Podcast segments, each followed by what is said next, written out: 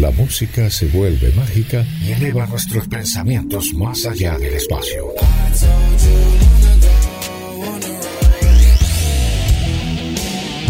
La música no conoce fronteras. Y aquí es la protagonista. GDS Radio Mar del Plata www.cronosmdq.com Noticias y radio a tiempo. Verano 022.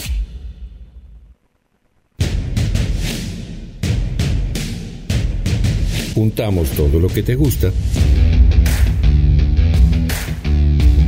para hacer la mezcla perfecta. Verano 022. Descarga la aplicación de GDS Radio en App Store, Play Store y Alexa. Llévanos a todos lados.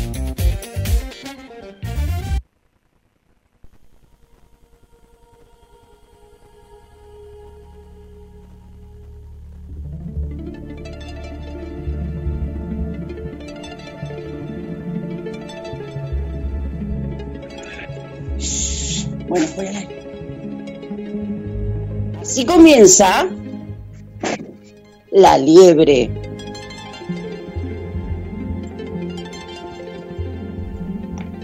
Buenos días, bienvenidos, bienvenidas, bienvenides. Miércoles 15 de diciembre.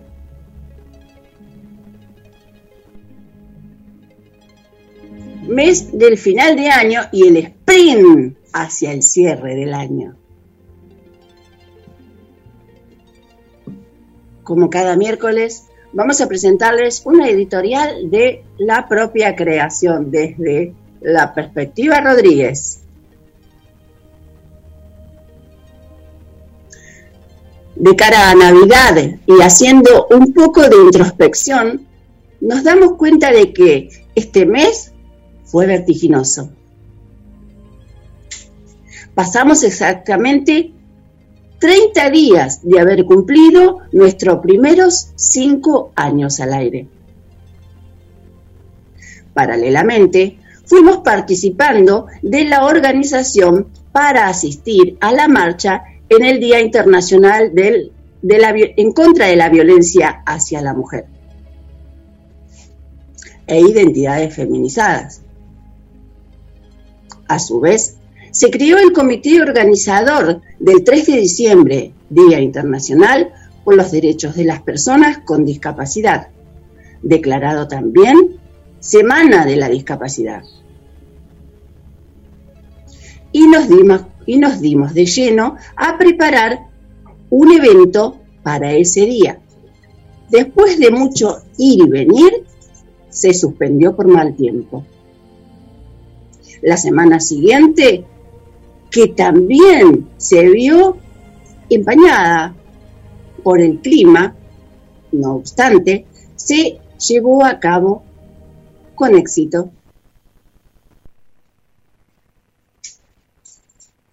En el medio tuvimos también participación en la segunda reunión del Observatorio de Políticas de Género, ya como organización en construcción, Y Aliadas MDP.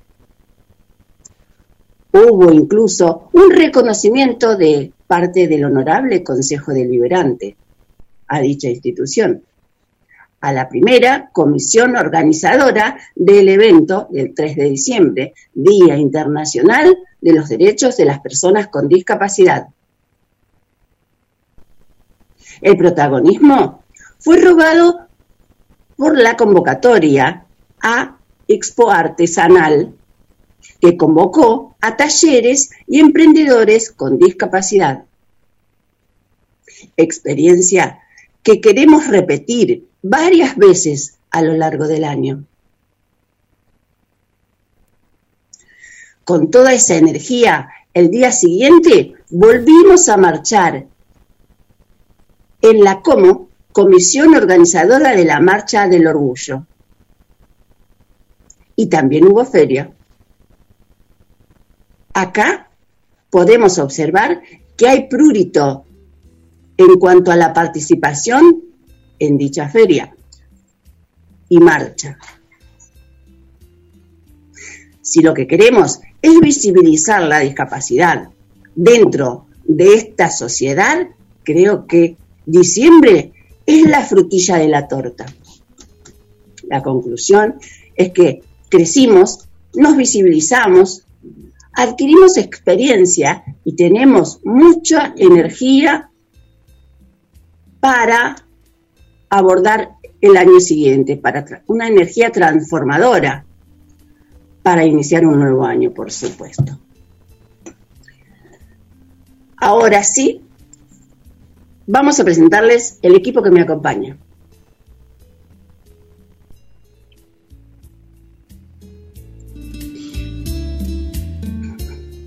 Según el orden de permanencia en el grupo, en primero, eh, primero en cabeza, Carlos Matos. Él está a cargo del segmento de derechos de las personas con discapacidad. Le sigue el ícono del atletismo marplatense, quien mecha los deportes adaptados con el atletismo convencional, Alberto Begiristain. Y la, la más reciente adquisición es María Eva Juárez. Ella nos está trayendo las noticias del mundo de género e identidades de la diversidad.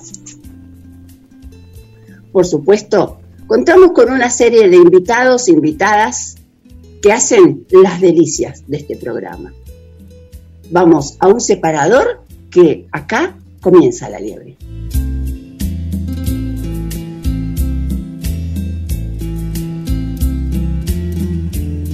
Todos los miércoles desde las 10 de la mañana por GDS Radio Mar del Plata compartimos noticias, la radio, derechos y voz.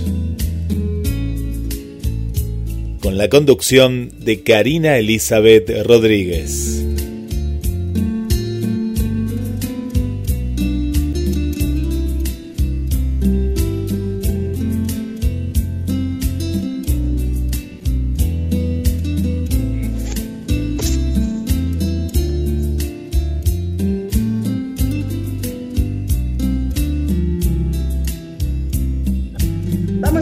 Primera entrevista. Buenos días, señor operador, ¿cómo está usted? Buen día, buen día, buen día, Karina. Bien, bien, muy bien, muy bien. Transitando estos últimos días, como decías, del 2021. Y bueno, felicitaciones por esta intensa actividad en este, en este mes. Un mes a todo dar, ¿eh? Sí, sí, la vi, la vi ahí en el Consejo Deliberante de General Porredón. Eh, la vi en las marchas. Eh, bueno, en diferentes lugares y diferentes y diversas actividades, ¿no? Así que sí, sí, la liebre se movió mucho, mucho y mucho. Sí, sí, la liebre y, y discapacidades. Sí, bueno, que ya son cada vez más. Me acuerdo cuando me contaste de, de, que justamente faltaba, ¿no? Algo en Mar del Plata y, justamente era esto, ¿no? La, la, la, unión y bueno, y acá están los frutos, eh, estas actividades, estos encuentros y bueno, ya me imagino algún congreso próximamente y demás. Sí, seguramente, no, no opina mal, eh, no, no imagina mal, no imagina en vano, diría mi mamá. Bien, bien. Usted también tiene un mes agitado, ¿eh? Con sus hijos que se reciben de jardín, ¿eh? Claro, no, todavía no, no, lo, vamos disfrutando a Seba, viste, de a poquito, eh, pasa a sala de, de cinco, y bueno, como siempre, las actividades, ¿no? Entrega de carpetas, diplomas, por pasar a, un nuevo, a un nuevo ciclo. Eh, pero sí, los chicos, ¿cómo crecen? ¿Cómo crecen? Y bueno, es, es un mes en el cual eh, también ¿no? se cierran ciclos eh, lectivos. Y bueno, dispar, ¿no? Este año, este año ya no fue tanto como el 2020, para muchas mamás que nos escuchan también, papás.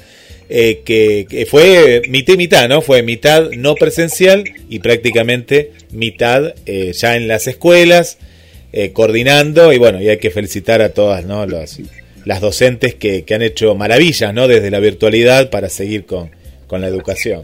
Por supuesto, empezando por Andrea.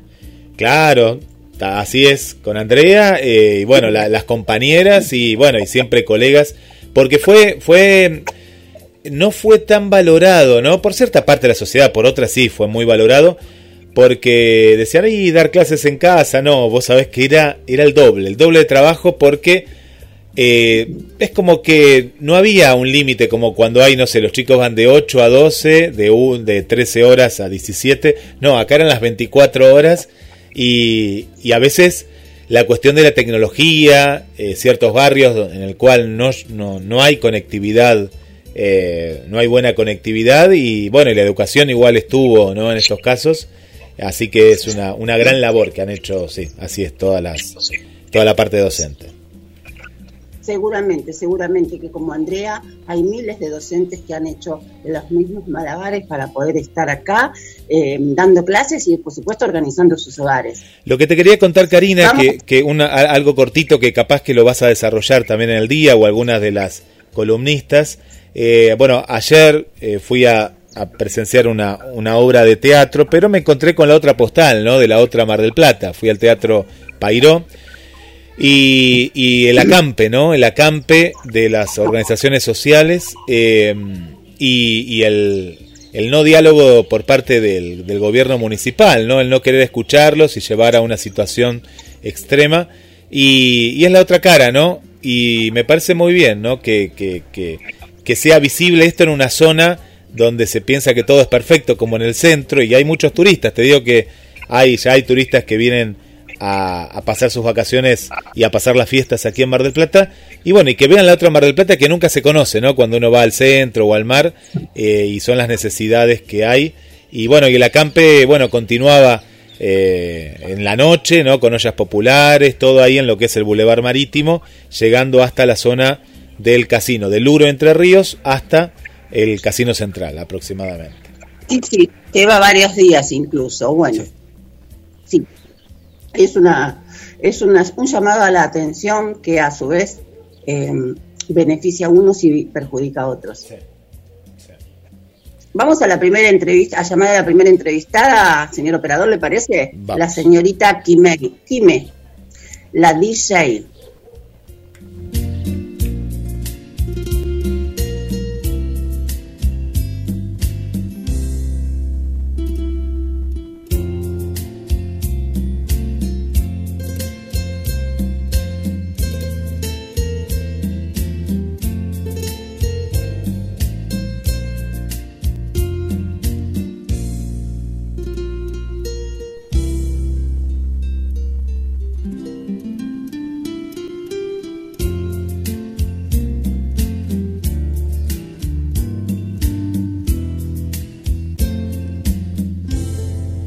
Comunicate con la liebre al 223 424 66 46.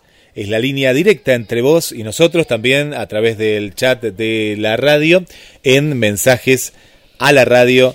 Ahí te, estamos, eh, te estamos leyendo y ya estamos transmitiendo también en la página de Facebook de La Liebre. Dale me gusta si no le diste te vas a enterar de todas las noticias, las 24 horas, una página muy interactiva y los miércoles desde las 10 de la mañana podés escuchar y comentar el programa en vivo.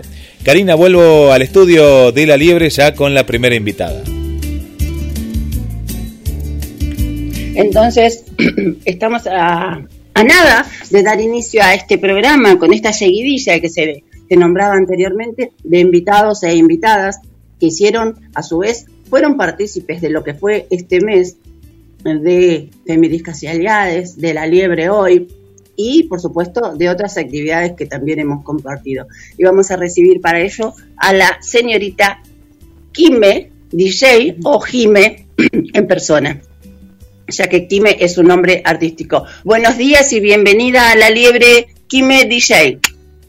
Buenos días. Buenos días. Buenos días a todos. ¿Cómo estás? Muy bien, ¿cómo estás vos? Bien, todo bien, por suerte. Contenta de participar. Mm, bueno, gracias. Eh, para nosotros es una alegría poder contar con, con, tu presencia, no solo en la radio hoy, sino también hacer público este agradecimiento a través del movimiento Feministas y Aliares, que fuiste la DJ de nuestro evento, de nuestra, nuestra eh, semana festiva, por decirlo de una manera más práctica, ¿no? Así es. Y lo que nos convoca hoy a preguntarte es, ¿qué, ¿cómo fue que te relacionaste con la discapacidad y entre otras cosas y cómo fue que viste el festival? Eh, bueno, bueno arranco por el festival, que me encantó. Eh, al festi llegué por la convocatoria que hicieron a través de los flyers y bueno, porque te conocía a vos, Cari, de, otras movidas feministas. Y, dije, bueno, acá me parece que hay que ponerle porque no se venía haciendo nada al respecto. Yo la verdad que no estaba enterada de ninguna movida. Me parece que hay que visibilizar y apoyar la causa. Y bueno, a la discapacidad llegué creo que me fui acercando de chiquita por conocidos y familiares y bueno, uno de mis grandes miedos era perder la visión. Me súper acuerdo de eso, de cuando era chiquita. Y sí, sí. Y bueno, me fui interesando en el tema. Después cuando empecé a formarme como docente, yo estoy haciendo profesorado en inglés. Ahí empecé a, a buscar capacitaciones y, y bueno, encontré a distintas personas que me fueron dando algunas herramientas como para darme cuenta eh, cómo ayudar, cómo adaptar mis maneras para que la otra persona me entienda. Eh, y bueno, así fui acercándome de a poco. Bien. Ah, vos has sido también de las que en algún grupo de WhatsApp comparte esas consignas que nosotros eh, eh, llevamos como tips para ¿verdad? Sí, así es también, sí, sí, en lo que pueda, también en los festivales eh, feministas o, de derechos humanos, lo que hago es recolectar algunos spots para cuando paso música, también dejar ese mensaje bien en claro, ya armadito.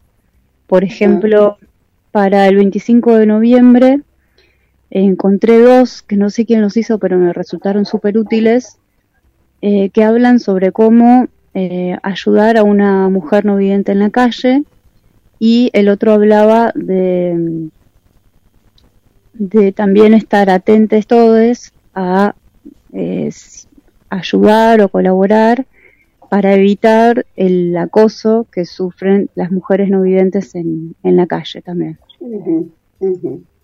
Perfecto, buenísimo. Qué bueno encontrarse en el camino con gente aliada como vos, aliada, aliade, ¿no? De la discapacidad, sin, que la discapacidad la interpele, eh, se sienta en esta, esta convicción, ¿no? Por iniciativa propia. Sí, la verdad que lo vengo, lo vengo sintiendo necesario. La verdad que vengo sintiendo que en realidad todos tenemos algún tipo de discapacidad, ¿no? Como, no sé, algunos nos cuesta una cosa, otros nos cuesta otra, o tenemos, eh, mismo en nuestros pensamientos, tenemos puntos ciegos. Entonces, bueno, o, con el tema de escuchar, ¿no? Eh, muchas veces tenemos la audición, o sea, la capacidad de audición completa, pero igual no sabemos escuchar. Así que bueno, trato de, de que sea algo en lo que pueda aportar. Respecto al festival, eh, ¿hubo algún espacio en que te gustó más, algo que te llamase más la atención, que recordaras con más determinación? Sí, sí, sí. Eh, no me acuerdo el apellido, pero fue, me emocionó mucho Nati cantando con su hijita. Natalia López. Natalia López, me encantó. Ah, o sea, la interpretación me pareció hermosísima, bellísima, y que esté ahí cantando con su nena fue hermosísimo. Y cantó una canción que se llama La Puerta Violeta, que bueno, la tengo, la tengo ahí siempre a mano para, para alguna movida. Es un tema muy lindo, fue emocionante verla ahí con su nena cantando, compartiendo. Bien, buenísimo. Bien, ¿estás ahí, Jimé? Sí, sí. Ah, porque eh, me da la sensación de que se había cortado. No, no estoy acá. Bien, Jimé, a partir de, ese evento, al día siguiente hubo una marcha que se denomina como Comisión Organizadora del de la Marcha del Orgullo, que, de la que también fuiste DJ. Sí, sí, sí. Estás en toda la movida, vos, la creen de la crema. la creme de la creme, Kimmery Es que me encanta, me encanta, la verdad es una satisfacción enorme. Perfecto. Decinos, ¿cómo, cómo, ¿cuántas marcas has participado de, este, de estas 15 y cómo, cómo llegas a ellas? Eh, de estas 15 que calculo desde el 2015 me parece que estoy participando. Ya serán unos 5 años, pero el año pasado no, no pudimos hacerla. Porque no hubo, claro. Sí, no, no, no hubo quórum para salir a la calle por la pandemia, pero, pero lo extrañábamos tanto. Y bueno, siempre, siempre acercándome así de esta manera, eh, como de manera autoconvocada. Yo eh, articulo con varias organizaciones, eh, aporto en lo que pueda, pero me voy moviendo de acá para allá.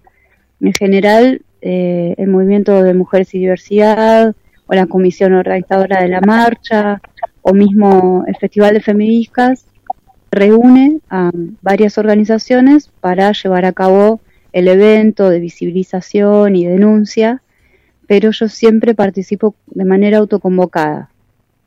Perfecto. Eso quiere decir que no estás comprometida ni ligada a ningún frente de batalla. Eh, me parece que es, al revés. Estoy comprometida y ligada a muchos y eh, de esta manera yo encuentro que preservo mi derecho a opinar eh, y a, no deberle una, una opinión, digamos, a no plegarme a la opinión de la mayoría, sino a, a conservar esa individualidad justa que necesito para, para poder ir acoplándome a la movida que a mí me parezca. Claro, eso es la diferencia, lo que yo pretendía marcar, que quizás no fui muy definitiva.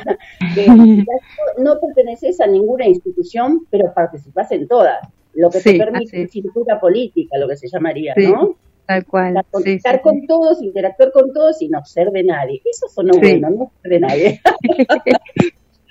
Sí, ¿cómo viste, cómo viste la, el desarrollo del festival de la Marcha del Orgullo? A, mí me encantó. Yo eh, estoy muy orgullosa de lo que logramos. Este es el primer año que no recibimos dinero de ningún partido político, que para mí, en mi corazoncito de, bandera negra, eh, es súper importante. Eh, a mí la política me parece algo que, que bueno, conscientemente tenemos que saber que practicamos todos los días, con las elecciones que hacemos, las relaciones sociales que establecemos, pero el tema partidario me parece que, que tiene sus, sus, sus truquitos ahí que a mí no me gustan del todo, entonces bueno, esta organización horizontal entre organizaciones que tiene claramente participación partidaria, pero no es, no es la que lo rige, digamos. Eh, el, por lo general las reuniones condicionan. Por lo general claro sí sí te limitan sí sí pero bueno al mismo tiempo también ahí ves los puntos que tienen en común cada grupo cada organización. Pero las reuniones son eh, muy participativas, son multitudinarias, nunca bajaron de treinta y pico de personas, o sea, la comisión organizadora llevó a cabo reuniones durante más de dos meses, fácil, y mm, de manera asamblearia. Yo rescato mucho esto, esto de lo asambleario porque la voz de cada una de las personas que participan vale, la opinión de cada una de las, de las personas que participan vale.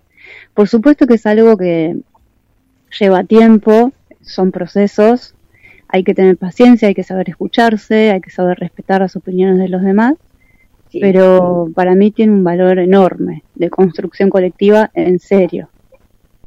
Por supuesto, es más que nada eh, respetar la opinión del otro, aunque piense diferente, ¿no? Y llevar a cabo las, ideas de ambos.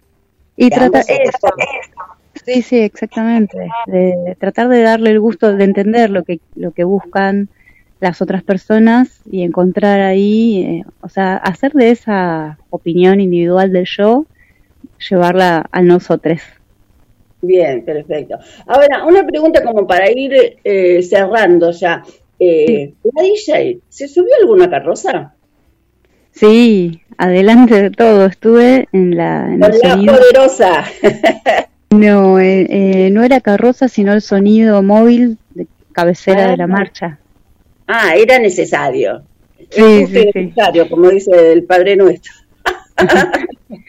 Esto fue, para mí fue hermoso. La primera vez que me subo al techo, siempre estoy abajo, pero ah, este evento ameritaba, era un día espectacular aparte, y, y los compañeros me daban la seguridad de, poder ir tranquila en el techo, así que ahí fui. Ah, ¿te, sacaron alguna foto?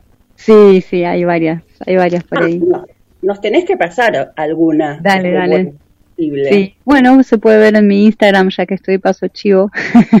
es, DJ, es DJ Kime23. Ahí pueden encontrar muchas fotos de la marcha. Siempre están los compañeros fotógrafos al pie de cañón. ¿DJ Kime cuánto? 23. 23, venís adelantada, corazón, ¿eh? y, y, por último, una pregunta más de, del orden em, curioso. ¿Qué edad tiene Jay Kime? Porque aparece ser muy joven. Ah, pero no, no es así. Va, yo estoy por cumplir 40 ahora este viernes. Ah, bueno, pero que dormís adentro de la heladera. Yo no te daba más de 23. es que yo tengo una deficiencia visual, ¿no? Pero bueno. no, no, no, no. No, no, no. No. Mira, muy bien. Bueno, felicitaciones y pasanos la receta de todo lo que comes, querida. muchas gracias, muchas gracias. Nosotros queremos agradecer acá em, desde nuestra, nuestro, nuestra institución eh, tu participación y por supuesto saber que desde ahora en más tenemos una aliada que tiene tus características, que aparentemente por la genética tiene hilo en el carretel para rato todavía.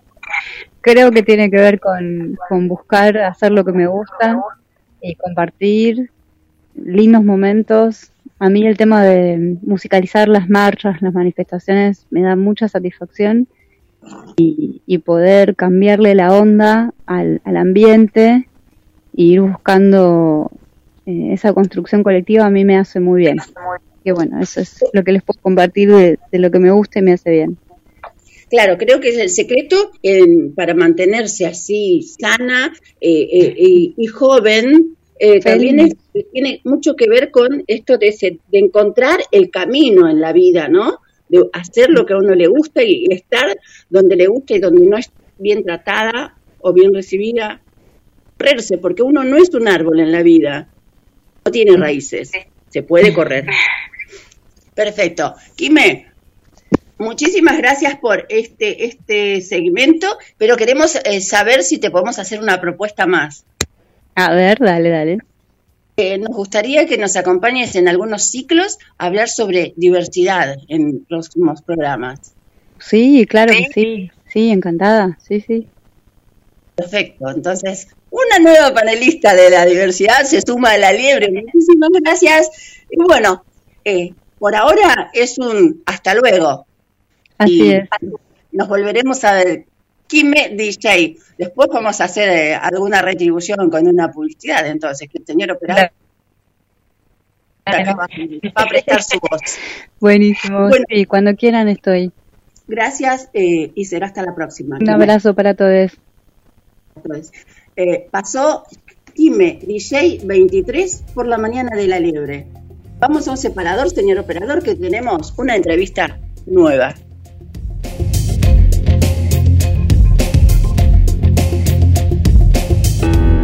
GDS. Radio que está junto a vos. Siempre en movimiento. Radio que está junto a vos.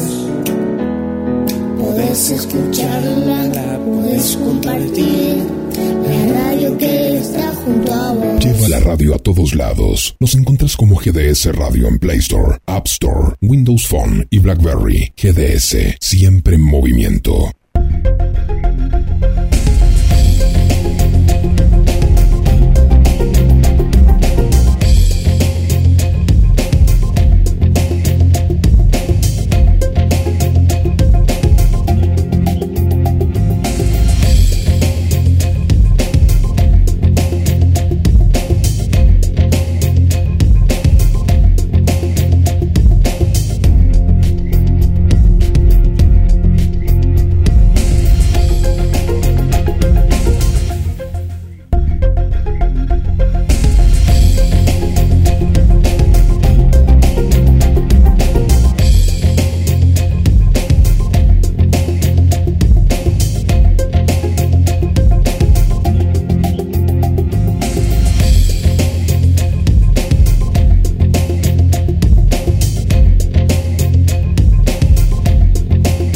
Estás escuchando La Liebre en vivo como todos los martes y vos interactuando del otro lado. Ya está el chat, ¿eh? ya estamos ahí en el chat, así que escribinos, contanos desde dónde, desde dónde nos estás escuchando.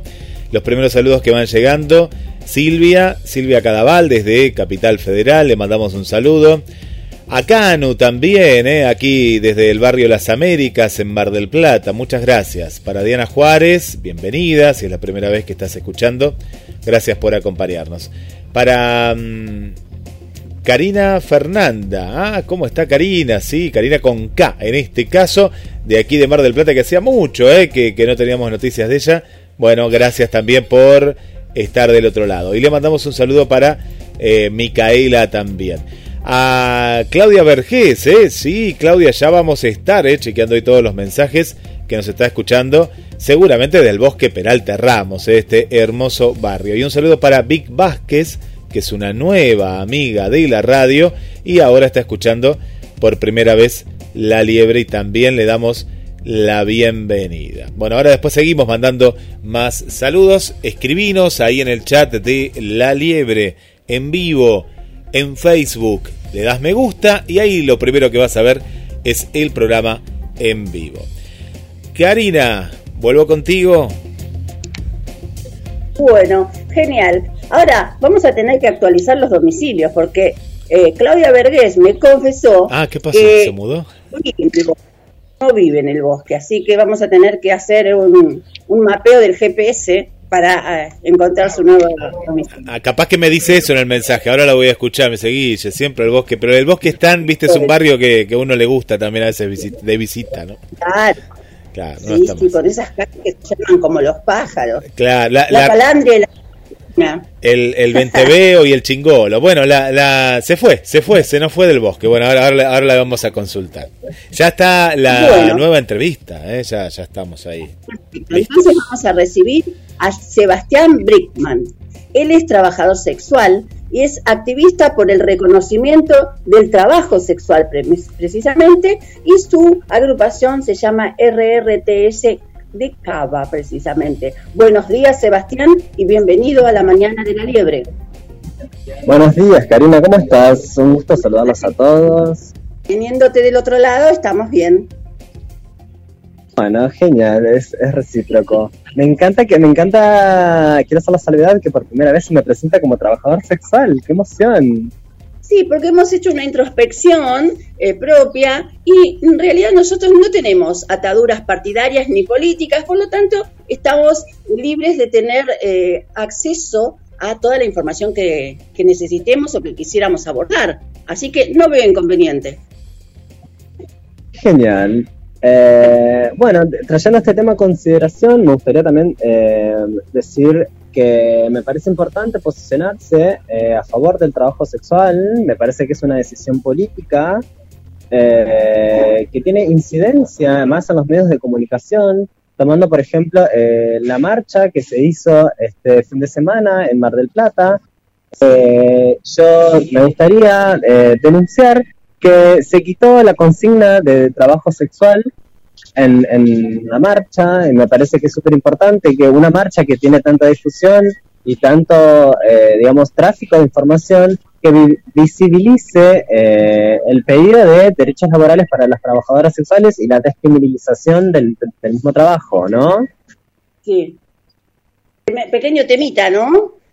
Sí, pequeño temita que siempre fue soslayado y que aún así sigue siendo soslayado. Yo entiendo también que eh, la comisión, organizadora de la Marcha del Orgullo de Mar del Plata está llena de personas del bloque abolicionista y que eh, siempre están haciendo lobby para que no, no, no, esté la consigna y una vez más lo lograron. Y yo creo que eh, la marcha es una marcha política y me parece que si es una marcha en representación de eh, protesta, me parece que la protesta tiene que ser con todos, mencionando que eh, hay, o sea, digamos, somos todos eh, víctimas de regímenes de opresión, algunas más, algunas menos, pero al fin y al cabo somos todas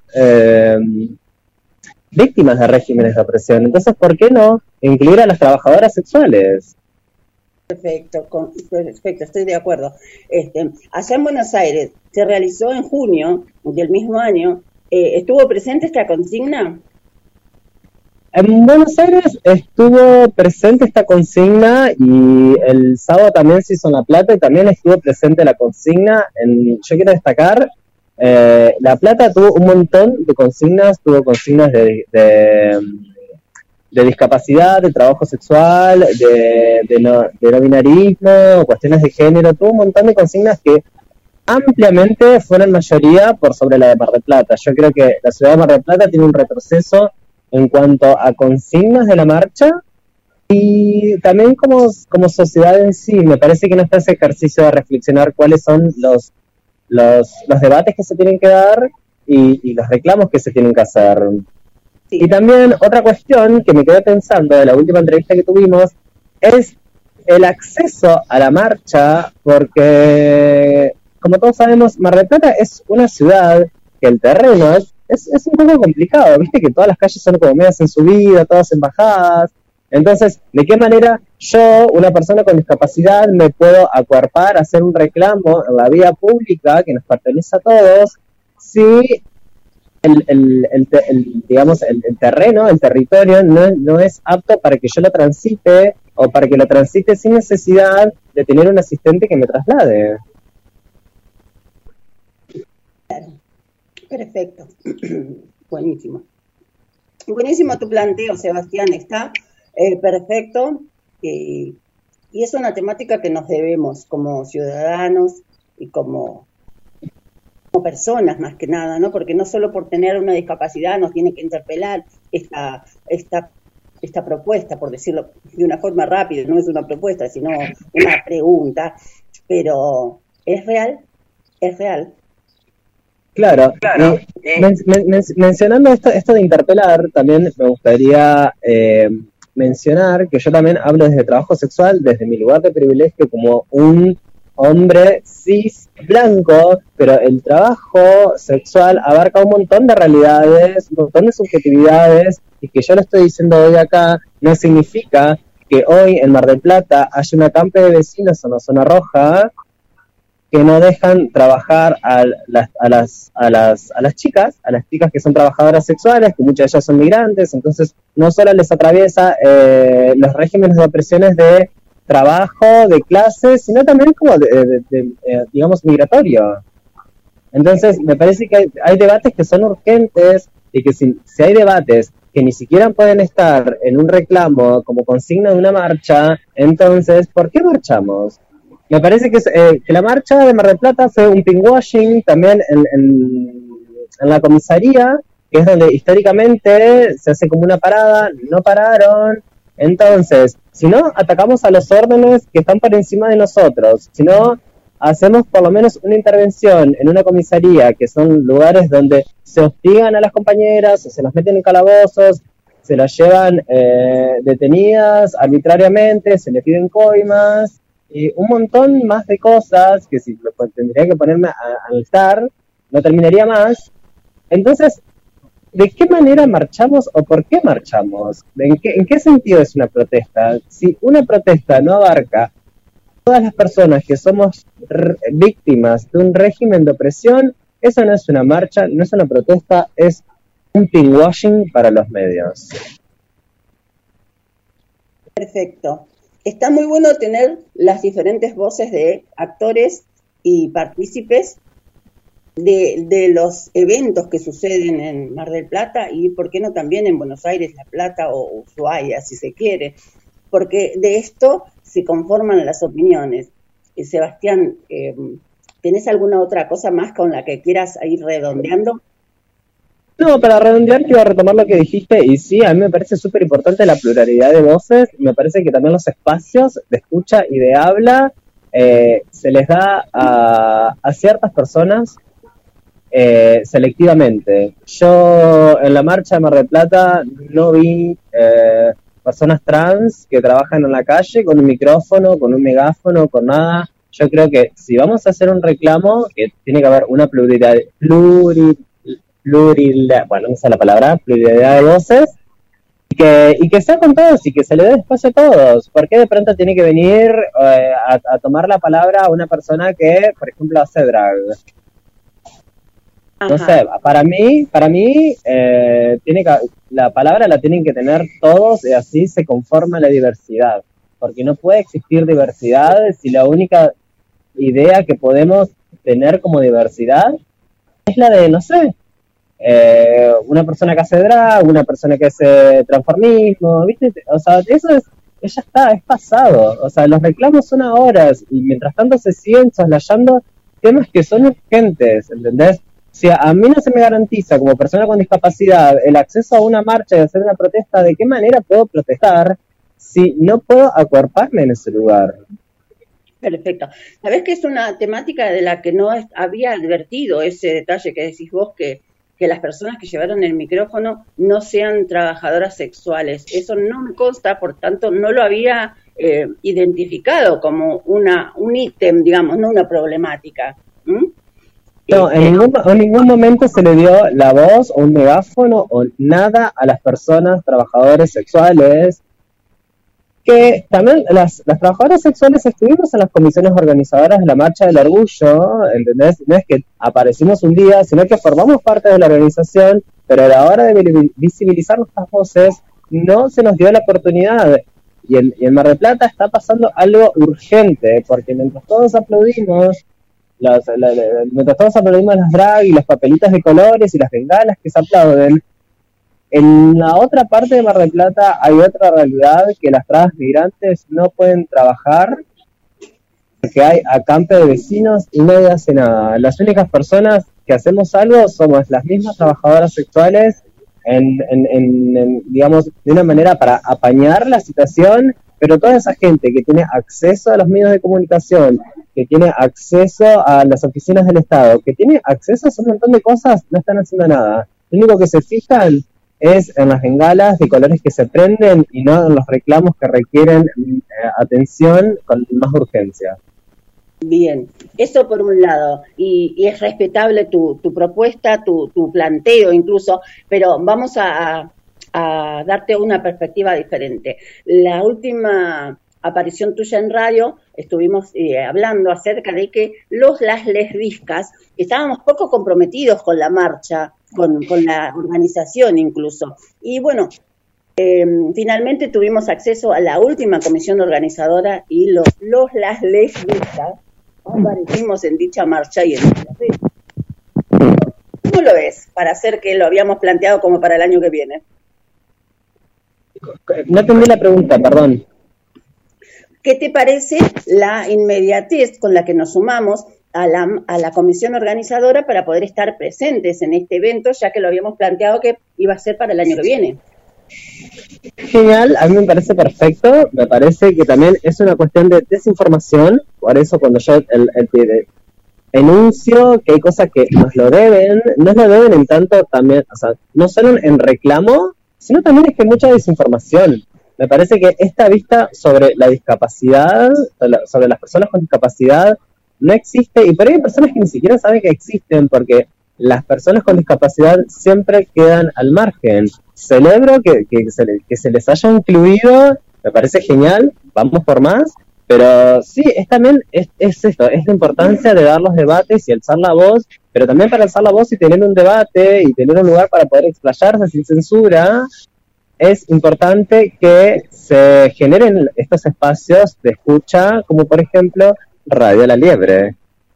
creo que la, la- acá hay una, una, un apéndice muy pequeñito que es, eh, no es que ellos nos incluyeron, es nosotros nos hicimos visibles y ellos nos aceptaron, o sea, estaba abierto totalmente, nosotros no tomábamos el pomo de la puerta para entrar. Y, se y también una cosa que cabe destacar es que eh, recién DJ Kime, que fue la, la DJ de la marcha, estaba diciendo que estaba orgullosa de no haber recibido eh, una, un beneficio de ningún partido político porque les permite cierta cintura política a su vez, ¿no? Y ese, ese espacio donde ellos, ellos generaron fiestas y eventos generó un monto tal que fue el, también considerado el, la contratación de una intérprete en lengua de señas, cosa que sucedió por primera vez en la marcha en Mar del Plata y fue a través de nuestra participación. Así que desde este lado nosotros le agradecemos a como Comisión Organizadora de la Marcha del Orgullo por haber tenido ese detalle de pagar una suma considerable para las les intérpretes. Así que. Vamos a ir cerrando por una cuestión. Como programas anteriores, me resulta muy concluir esta conversación contigo y esperamos que miércoles. Dale, nos Ah, vemos el otro miércoles. Buenísimo, estamos, seguimos en contacto.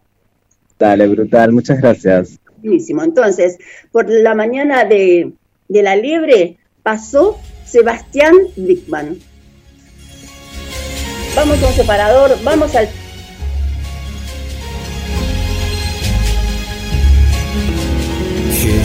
GDS, Radio que está junto a vos. siempre en movimiento. Radio que está junto a vos.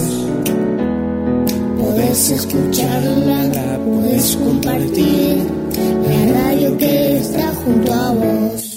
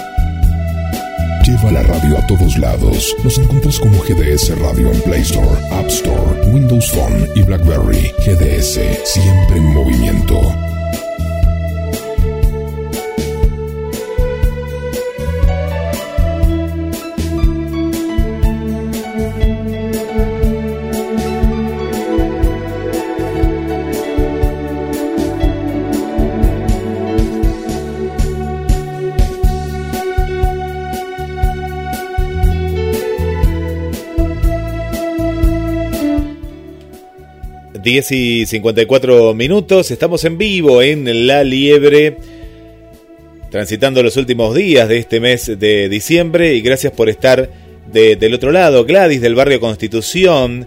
Buen día, buen día Karina, escuchándolos atentamente. Realmente este programa me interesa y mucho. Nos dice Gladys del barrio Constitución. Gracias eh, Gladys por, por acompañarnos del otro lado. Para Lorena, le damos la bienvenida a Lorena desde Rosario, Santa Fe, muchas gracias, muchas gracias por estar. Gisela desde la localidad de Quilmes, bienvenido Quilmes, gracias eh, por estar. Por aquí nos envían, no nos dejan el nombre, bueno, pero es de Mar del Plata, bueno, gracias por, por, por la escucha. Los mensajes que nos van llegando al 223 424 66 46. Bueno, vamos al chat, al chat que tenemos muchas amigas y amigos que están del otro lado. Bueno, Sole Mayer no podía faltar desde Cava. Los eh, saludos para Elizabeth. Eh, está tomando unos mates, qué rico unos mates. Bueno, nos recuerda su... La tenemos que buscar como en Google Elizabeth Mayer Discapacidad. eh, especialista, es una abogada especialista en discapacidad que la semana pasada estuvo en exclusiva por La Liebre. Gracias por estar. Osvaldo Morales, ¿qué nos cuenta? ¿Qué nos dice el compañero Osvaldo? Buen día, Cari. Buen día, equipo. En un día de alegría para mí. Saludos en estos últimos días del año y tal vez, eh, dice por acá, el último programa del año. No, no, no va a ser el último del año. ¿Por qué? A ver, ¿qué cae? ¿Navidad, Osvaldo? No, no sé. No, no, no, acá la radio no descansa. ¿eh? No, no, seguimos, seguimos. Más allá de la fiesta, así que no te despidas vos del último del año porque no va a ser, ahora le consultamos a Karina, pero no va a ser el último del año. No, no, a no ser que Karina se tome vacaciones, pero no, no nos podemos tomar vacaciones en la radio. Bueno, gracias Osvaldo por estar. Un abrazo.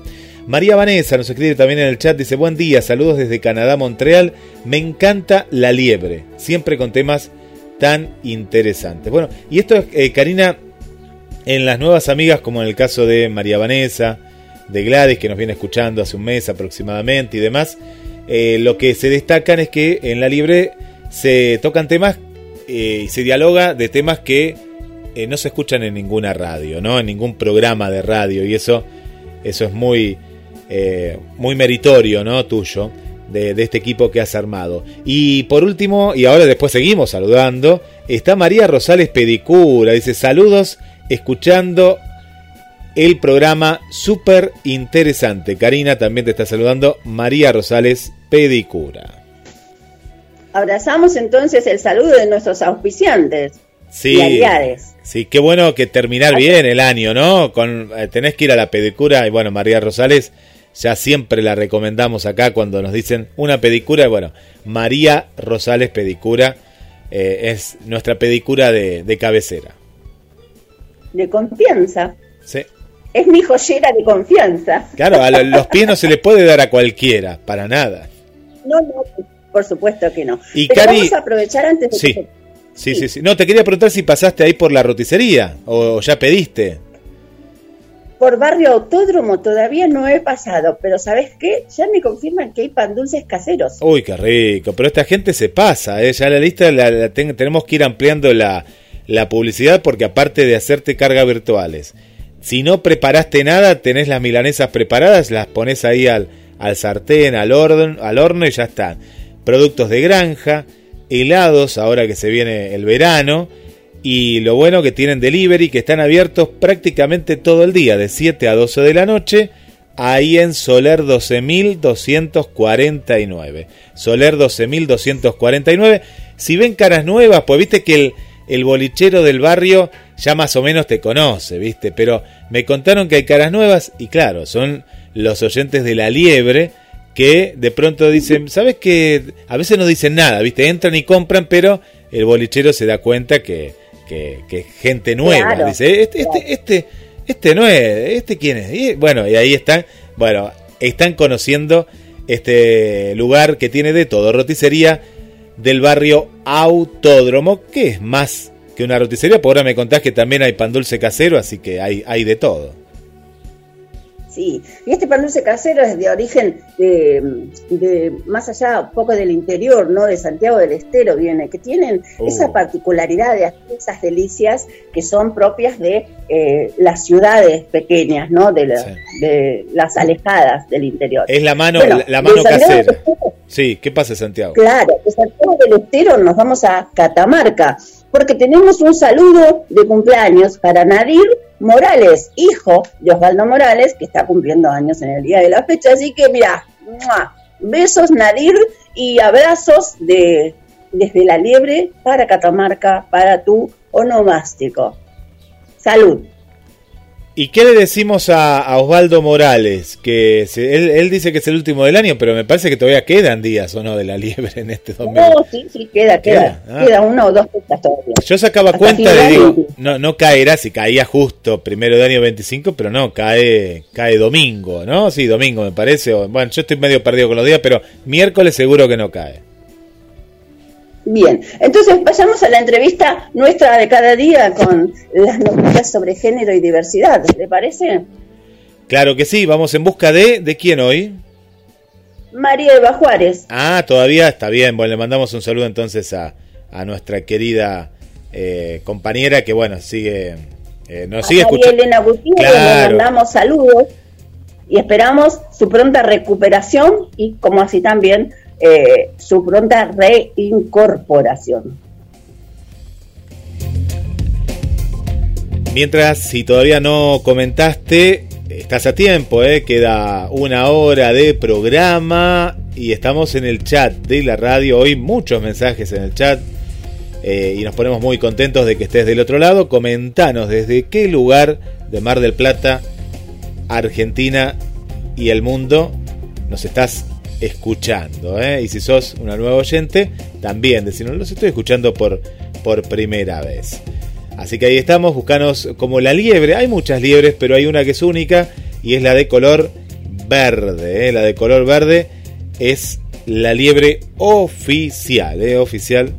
Ahí en Facebook. ¿eh? Nos, nos das me gusta, compartí las noticias que, que vamos compartiendo no solo los miércoles con el programa en vivo, sino las, las 24 horas siempre hay información.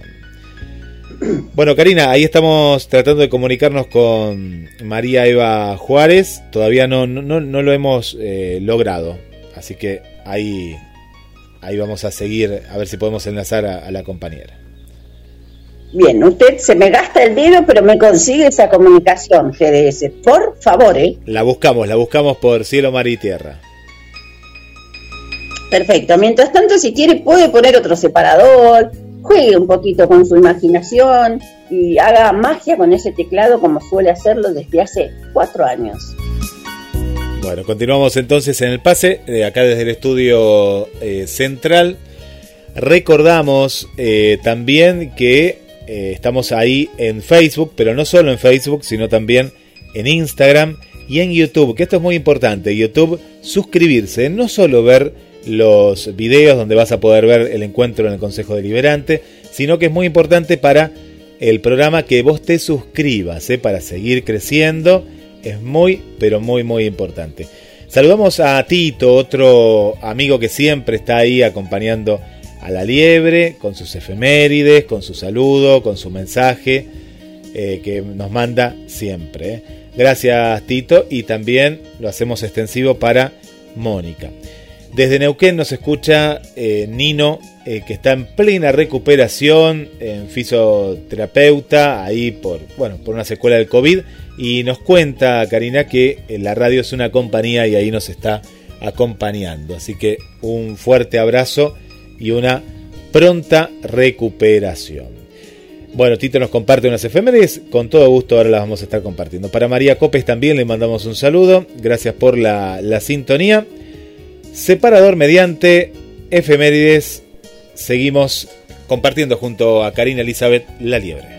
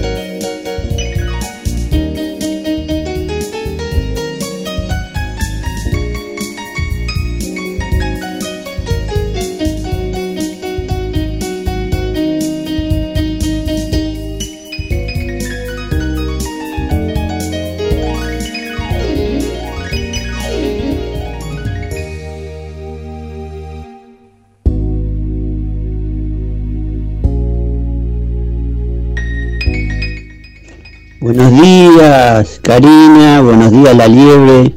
Buenos días, GDS, la radio que nos une. ¿Cómo andás, Guillermo San Martino?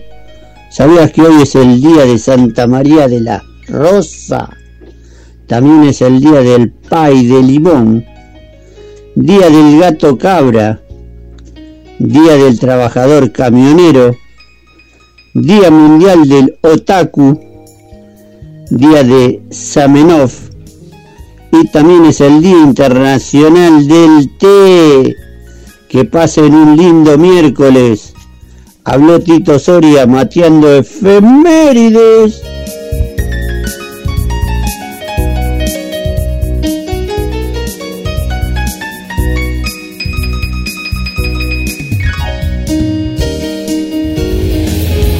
Muchos dicen que el esfuerzo es cuestión de suerte. Pocos dicen que la suerte es cuestión de esfuerzo. Esta frase es anónima.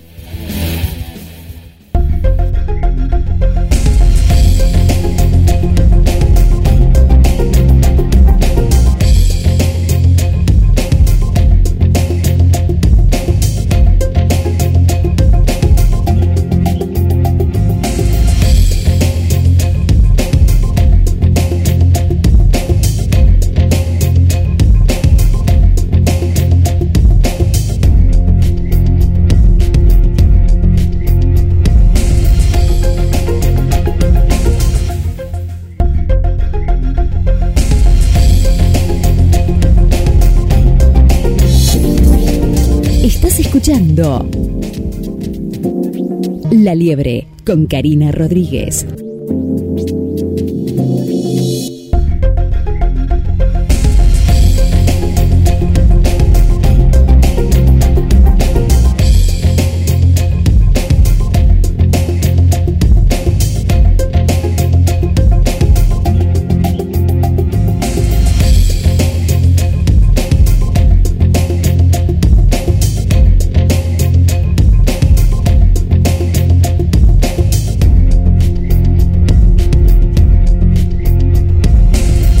Muchas gracias para el amigo José Soria y esperamos tus mensajes, ¿eh? más mensajes al 223-424-6646.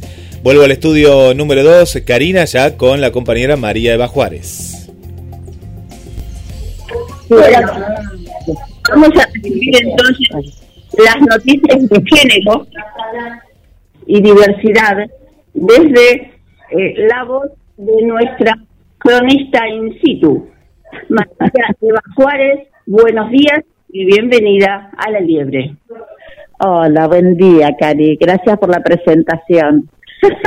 bueno, me alegro que, que le haya pegado. bueno, como ya sabemos, María Eva, hemos tenido una semana eh, bastante movida. Sí, exactamente, movida principalmente, bueno, por, por lo que fue el, el sábado pasado la marcha del orgullo, que fue realmente una, una actividad impresionante, cargada de, de energía, de alegría, de, de amor. Eh, realmente eh, el orgullo de la diversidad quedó en toda la ciudad, la verdad que fue maravilloso. Yo es la primera vez que participo de la marcha, realmente el año pasado, bueno, no se hizo y el anterior eh, yo no tuve oportunidad de participar y la verdad que, que me vine encantada, la verdad que me gustó mucho.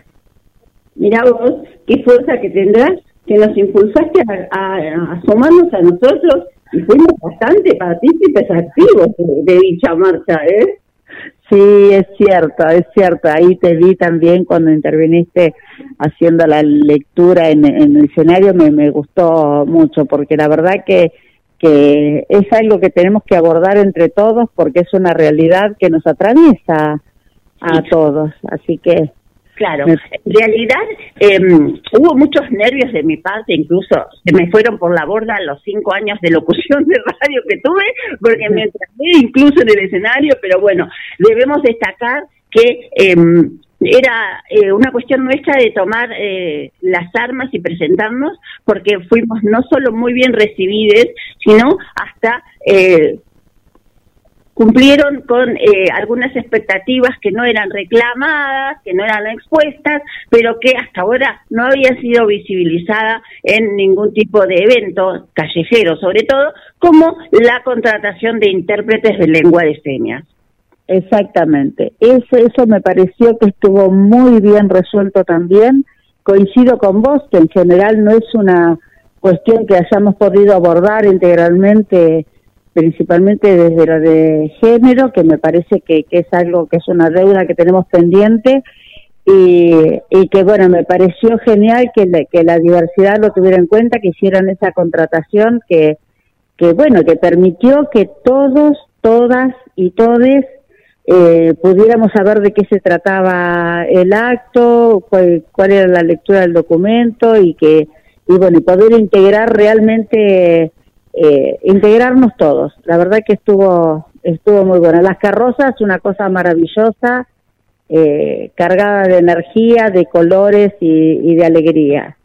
La verdad que muy muy muy buen muy buena actividad hicieron y nada, la verdad que un, un orgullo de haber caminado eh, con estas eh, compañeras, compañeros y compañeras que, que vienen desarrollando con tanta polenta eh, su- sus espacios para, para poder ser incluidos, ¿no? Porque cuando, hablamos de inclusión, el otro día creo que vos lo decías, es porque alguien, eh, cuando hay que incluir a alguien es porque alguien te dejó afuera.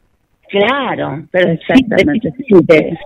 En realidad hablamos, hablamos desde, desde pequeños enseñamos a los niños a tratar a, a convivir con la diversidad y la discapacidad. No sería inclusión, sino convivencia. Sería algo Exactamente. natural. Porque dicho sea de paso, son los niños los que menos discriminan. Exactamente. Esta generación, estas nuevas generaciones que, que se están formando y gracias a la ESI en los lugares donde se permite, porque viste que todavía hay contradicciones con respecto al desarrollo de la ESI, eh, que permite a los chicos abordar desde otro espacio el tema de la diversidad también y, y naturalizarlo como corresponde, porque no, no es eh, no es ese silenciamiento que había. Yo tengo 64 años, Cari, y imagínate que yo crecí creyendo en la cigüeña. Siempre digo esto y todo el mundo se me ríe, pero es real. Yo crecí y hasta los nueve años creía que a los bebés los traía la cigüeña, ¿no? Así que imagínate qué tipo. Yo soy de las de las eh, últimas generaciones que esperaban a para poder pintarse los labios o usar un poco de taquito los 15 años y ni hablar de tener novio. Hasta los 15 años no se podía tener novio. O sea, de un silenciamiento de nuestro rol eh, dentro de, de, de la vida normal, digamos, de la interrelación con, con, con los otros u otras u otros. Eh, Imagínate que hablar de diversidad. Hasta hace pocos años atrás, eh, una persona que, que su no, no hablemos de, de- de que fueran autopercibidos con, con, su, con un sexo que no fuera su sexo biológico.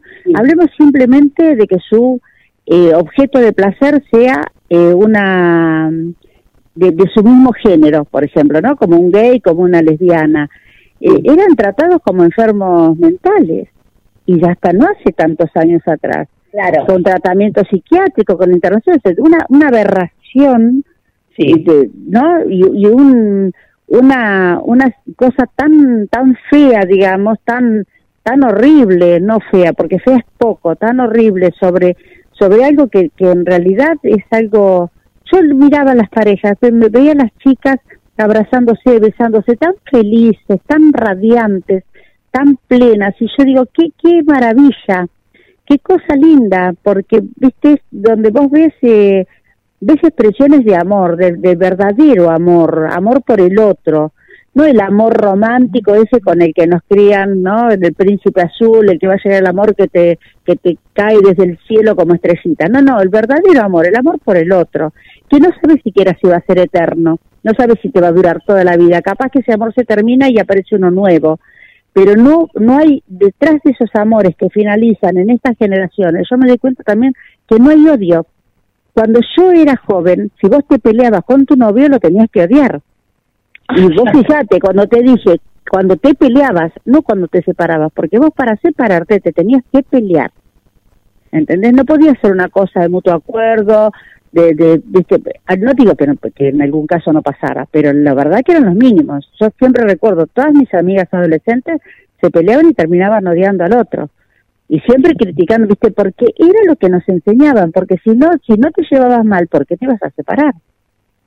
No, ¿viste? No, no estaba permitida la separación. Sin embargo, los chicos hoy se replantean las relaciones como por etapas.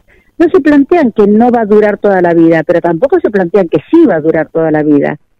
Sí. ¿Entendés? Una de las cosas que llama mi atención desde esta perspectiva de cambios, ¿no? Es que hoy hay mucha juventud que ya salió del closet, adolescentes incluso, cosa que antes no sucedía.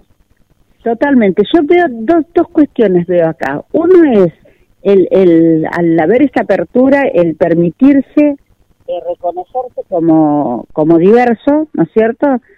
Y, y también lo de la experimentación, atreverse. Yo veo mucha juventud eh, eh, atreviéndose a intentar otro tipo de relaciones, que no siempre tienen solamente que ver con el tema del objeto de deseo, no solamente chicas que por ahí eh, prueban a ver cómo es una, una relación con otra chica, ¿viste? A lo mejor no porque porque se, se consideren lesbianas, sino a veces por por esa cosa de, de, de conocer y de porque a lo mejor no no sé, porque a lo mejor nunca se lo había planteado antes. Y, me, y ahí veo muchas chicas experimentando y me parece re bien, porque siempre lo tiene que estar abierto. O sea, si el, el amor debería ser así, digamos, ¿no? O sea, no debería eh, tener ningún tipo de distinción. El amor tendría que ser simplemente amor. Amor y, punto. Exactamente, sí, sí, sí, sí, para mí sí.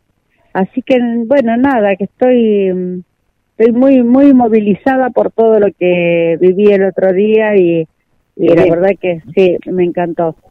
Bien, María Eva, ¿alguna cosita con la que quieras cerrar? Porque nos hemos ido por las ramas y nos pasó el tiempo. Bueno, no, me parece que, que está muy bueno que, que tengamos también todos todos estos espacios para poder hablar también de esas cosas lindas que también nos pasan, pero bueno, no, por, por solamente decir que esto, que estoy orgullosa de toda esta juventud que se atreve a salir del closet y se atreve a, a experimentar y que, bueno, que, que, que sale, que no, no, no se silencia más, este que, que puede poner sobre la mesa todo lo que siente y piensa. Al closet y al encierro no volvemos más. No volvemos más, exactamente. Bien. Muchas gracias María Eva Juárez por esta participación nuevamente en este miércoles 15 de diciembre, casi al final del año. Te esperamos el próximo miércoles. Bueno, el próximo viernes nos vemos. Un abrazo. Ah, señora María Eva, tengo algo que contarle. Sí. Eh, que contarle, no que cantarle. ¡Feliz cumpleaños! gracias, gracias, Feliz cumpleaños. Y nadie llamó, nadie hizo mis palabras, así que no le podemos hacer nada. Sí, sí, fue mi cumpleaños el 13 de diciembre. Sí, sí, sí. Bueno, mi, eh, mi joven, mi joven es 64 años. pero viva todavía. Sí. Le mandamos desde acá un fuerte beso y un abrazo sororo a Bueno. la María de Juárez, por supuesto. Muchas gracias. Bien, las gracias son hacia tu persona. Así pasó por la mañana de la liebre María Eva Juárez con las noticias de género y diversidad. No te vayas, hay más la liebre.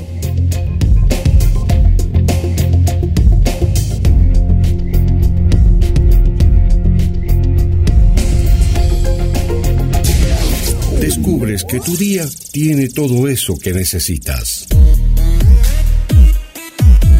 Entonces, quédate. En esta estación, olvídate de todo menos de la música.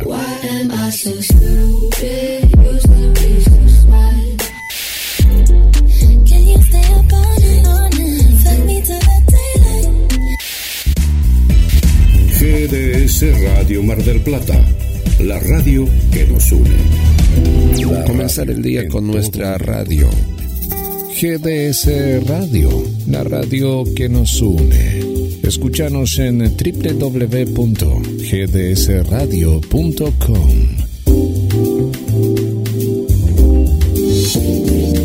Estás escuchando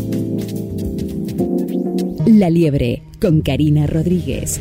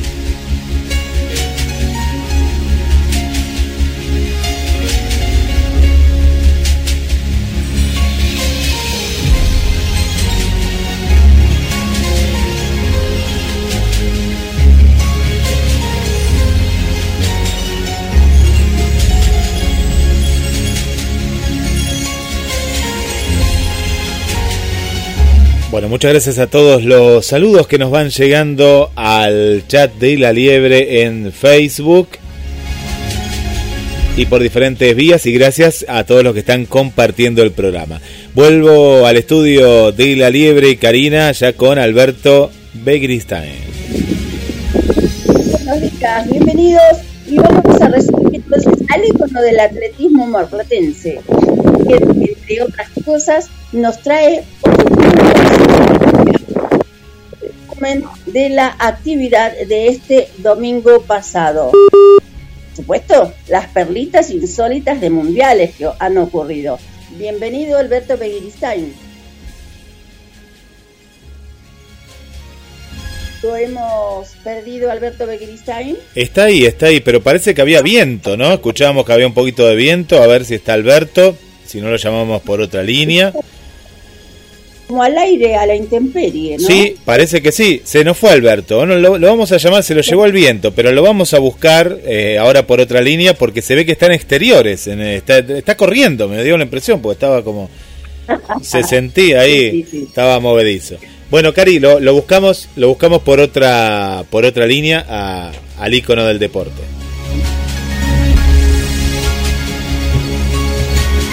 Ya vamos en busca de Alberto Be- Bereguistán, que parece ser que está eh, en pleno proceso atlético, ¿eh? porque se escuchaba el, el viento. Me imagino que estará por la zona de la costa, ¿no? Nos imaginamos que estaría por la zona de, de la costa. Así que ahora vamos a, a tratar de, de ubicarlo. eh, y él con el poder atlético que tiene puede hablar y correr a la vez. Así que ahí vamos en busca. 2234 24 66 46 en vivo, ¿eh? En vivo estás escuchando La Liebre.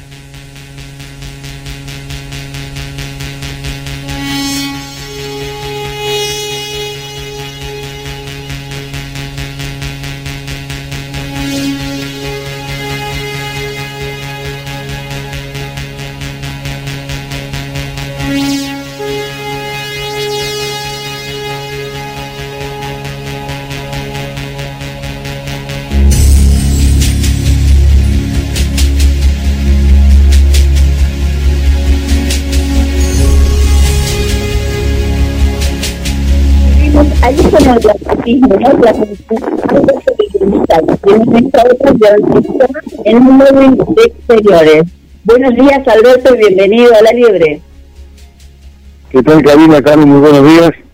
Bueno, aquí estamos dispuestos a hablar de deporte naturalmente y comenzamos con el deporte no convencional, por el campeonato sudamericano masculino en silla ruedas y con el platense Matías Méndez obtuvo el 10 metros de goleazo con 31 tantos, venció a Bolivia en 2022.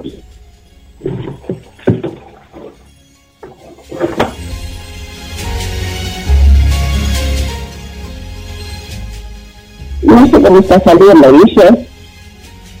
Acá se corta. Alberto, sí, sí, se, se nos fue un poquito ahí. Te tenemos en línea, eh, Alberto. A ver, Alberto, sí, o está en un lugar con poca señal, igual ahora lo estamos llamando desde la línea fija. Se nos fue Alberto de vuelta, a ver si está está está fuera, eso sí, eso eso nos hemos dado cuenta. Ahí lo estamos estamos comunicando nuevamente con Alberto para restablecer la comunicación. Está en al- algún lugar de de Mar del Plata. Escuchamos el viento. Para mí está en la costa, está en la costa y se nos lleva ahí la, la señal. A ver si lo podemos recuperar en vivo, ¿eh? Alberto Beristain nuevamente. Ahí estamos. Vamos, Alberto. Hay viento, Alberto, ¿no? Hay, hay- se escucha viento, escuchamos viento con, con Karina. ¿Dó- ¿Dónde estás? Estoy afuera en un patio, sí, de grande. Ah, bueno, bueno. Karina. Bueno, ahí volvemos. ¿Cómo no? Eh, bueno, contanos, Alberto, seguinos relatando. Ah, buenísimo, buenísimo, buenísimo. Bueno, como decía, el campeonato sudamericano masculino en, adaptado en básquet de ruedas se consagró a Argentina campeón. Bueno, por otro lado, Belén Amaigenda es primera piloto de personas con discapacidad de América Latina que se desempeña en el automovilismo deportivo. Eh, hablamos, eh, eh, su próximo objetivo es debutar el año que viene en el monomarca Fiat y Belén tiene eh, lo que parece Belén es espina bífida, una afección congénita en la médula espinal. También Camila Salvador tuvo una destacada actuación en el regional americano de Deoxia en San Pablo. La marplatense fue cuarta en la competencia individual de la categoría BC3. Un excelente torneo para ella y para toda la selección argentina. BC3, que tuvo medallas por Estefanía, Ferrando individual y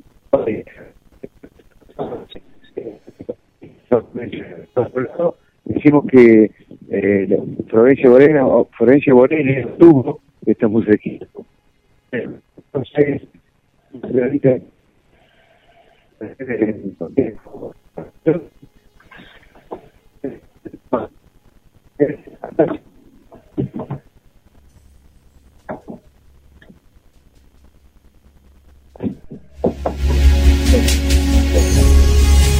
Thank you. 2018. Alberto, a ver, Alberto, si te podés mover hacia un lugarcito porque de pronto te perdimos recién y capaz que es la, la, la, señal ahí que está. Viste que el celular a veces, a ver si te podés mover un poquitito para, para escuchar bien tu relato. Eh, recién venía bien, pero se perdió el final. Me parece que lo volvimos a perder al No, está, está, está ahí Alberto, pero sí puede ser que se esté por caer nuevamente. Está en un balcón, pero me parece que está en una terraza en un piso 15, entonces la señal ahí se pierde. O capaz que no. Pero a ver, Alberto, ¿nos estás escuchando? Sí, sí, sí, sí, Ah, sí, perfectamente. ahí se te escucha bien, sí, pues Ahí es... está bárbaro. Vamos, vamos. Perfectamente, perfectamente. Bueno, seguimos entonces. Comentamos que Borelli se alzó con el Olimpia de Plata del, de la terna de atletismo en el país, ¿no es cierto? Por otro lado, en Capital Federal se, la- eh, se organizó la sexta edición de la milla, eh, la milla urbana, que son 1.609 metros, que se hizo, en- que se acostumbra hacer en la avenida 9 de Julio, en la Capital Federal, y en damas se impuso la mar platense Mariana Borelli, eh, y en varones José Zavala, y tercera fue Micaela Le- eh, Levalli de Mar del Plata con las damas, ¿no es cierto? Por otro lado, en San Isidro, Buenos Aires, este, se corrió los 10 kilómetros como campeonato de ruta, como campeonato nacional de ruta. Participaron más de 3.500 atletas. En varones se impuso Federico Bruno de Entre Ríos con 29.01 y este chico de Entre Ríos por tercera vez ganó esta competencia. En damas, nuevamente las Borelli en, en presencia, Florencia Borelli logró un tiempo de 32-38 que lo, eh, lo coloca, la coloca en un récord argentino. Reitero, 32-38, un tiempazo. Antes lo tenía la tandilense Elisa Cobanea con 33-06. Y segunda salió Dayana Ocampo, que es la actual campeona sudamericano con 33-41. Los campeones de la categoría U23 en esa misma competencia fueron la catamarqueña Nadine Vilca este, y Esteban Angulo con 31-25. En silla de ruedas estuvo nuestro conocido este, amigo Alejandro Maldonado, que puso 29-01. Por otro lado, tuvimos la, una gran fiesta acá en Maipú, este, con 450 corredores, tuvimos la suerte de participar y ganar la categoría, una gran fiesta, es el, la mejor carrera de calle, de calle en el país. Este, ¿Por qué? Por ejemplo, porque al margen de que dan una, una inscripción muy accesible, que están muy caras inscripciones, una, una medalla, por supuesto, que finaliza, unas hermosas copas y un gran asado. O sea que fue una fiesta hermosa como nos, nos tiene acostumbrado este hermoso pueblo de Maipú. Así que, el agradecimiento naturalmente a Miguel Case, que es uno, el organizador, el ideólogo de esta carrera, este, donde es a beneficio de los bomberos voluntarios. Y además, eh, en el momento de, que sirven el asado, son todos los bomberos de- que están ahí en Maipú, que se les da el son todos los que hacen de mozo y nos, nos, nos sirven la comida. Fue una fiesta realmente muy linda, como tiene acostumbrado como este, Gustavo Guerra, el 25 de mayo, y en Damas Nair de Mar del Plata. Y tuve el, orgullo, el, privilegio, va, almorcé junto a Rear Sánchez de Mar del Plata y Alma Villalba, una chica que eh, discapacitada, que tiene 12 años, una divina, que el padre la acompaña a todas las competencias. Hicieron una gran actuación y entregaron premios, por supuesto. Por otro lado, en Mar del Plata se realizó, tuvimos presente también el Torneo Internacional Semana del Mar, donde lo que surgió es un torneo emblemático, donde se dio los premios para un Pierre de Coubertin que se, da, como reitero, hace 42 años, y se da a varias este, personalidades, como ejemplo el atleta, le tocó a Alejandra García, Santo con Garrocha, el entrenador Daniel Manfredi, al juez Jorge Luis Bona, al periodista Manuel Truco, que tuve la, la oportunidad de estar con él y, y charlar con él, acompañarlo porque tiene un problema visual, de estar con él y fue un, un lujo realmente estar al lado de Manuel Truco. La institución que logró eso fue la, mm, el premio Juvenil, la Unión, la Unión Esperanza. Y bueno, y ya nos culminamos la información habitual, este, natural, y vamos a hablar de los Juegos eh, Olímpicos, de la- la- las anécdotas insólitas, ¿no es cierto? Bueno, el título es Café con Jabalina. En su primer juego, el noruego Egil Danielsen estaba muy nervioso en la ronda clasificatoria de la prueba de lanzamiento de jabalina, disputada la mañana del 26 de noviembre. Había cometido muchos fallos y sus tiros distrayeron mucho de sus mejores marcas. Pasó de milagro a la, a a la final de Espartina por escasos centímetros, poco antes de la ronda definitiva, y su inseguridad fue advertida por su colega francés Michel Maquet, que se le acercó a ofrecerle un café. Danielsen no acostumbraba a beber esa difusión, pero de todas maneras aceptó el convite cargado de cafeína. El atleta nórdico se serenó y mejoró mucho su performance, al punto de que su último lanzamiento se clavó en los 85 metros 71 y fue un nuevo, nuevo récord mundial.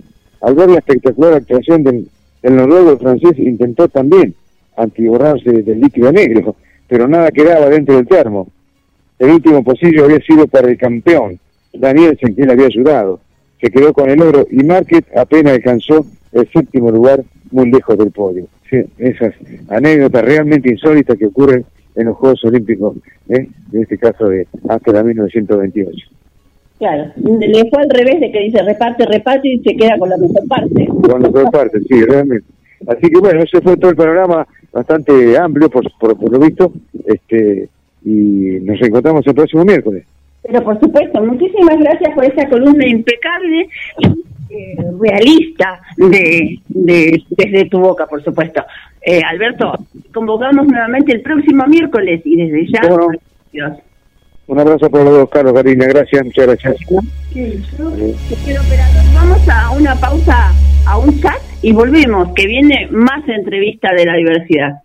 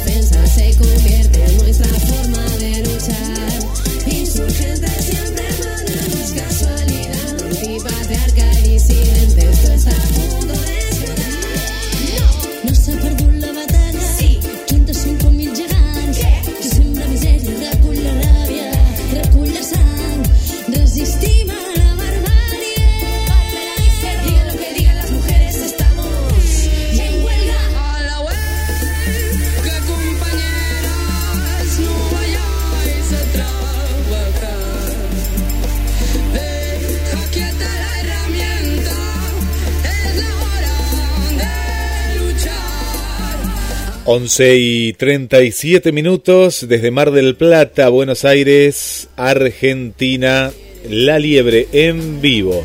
Agradecemos todos los mensajes que nos van llegando al chat de la radio. Gracias eh, por estar ahí del otro lado. Gracias a Julia. Muchas gracias por acompañarnos. A Paula Selva, gracias por los mensajes. A Esther, saludos. Equipazo de los miércoles. Andando como la liebre esta mitad de semana. Saludos y cariños desde Asunción, como siempre. Gracias Esther eh, por, por estar. A Viviana, una nueva amiga que nos escucha desde Chile. Gracias, gracias por estar ahí del otro lado. Bueno, a Julia Lapierre, ¿no? Cuando dije, pues tenemos varias Julia, Julia Lapierre, eh, gracias por estar. Adriana del Centro, hola Adriana, ¿cómo estás? Bienvenida. Y un saludo para Pablo Vázquez, eh, que comenzó a seguir a la liebre. Eh. Y acá nos dicen, mira cómo crece la liebre, pero claro que crece y mucho. Facebook, ¿eh? no lo dudes. Bueno, gracias Pablo por darle me gusta. Y vos también, ¿eh? te invitamos a darle me gusta en estos momentos. No lo dejes para después porque después te olvidas. Dale me gusta a la página de la liebre, la del logo verde, esa. ¿eh? Karina, vuelvo, vuelvo al estudio de la liebre y ya con la próxima entrevista.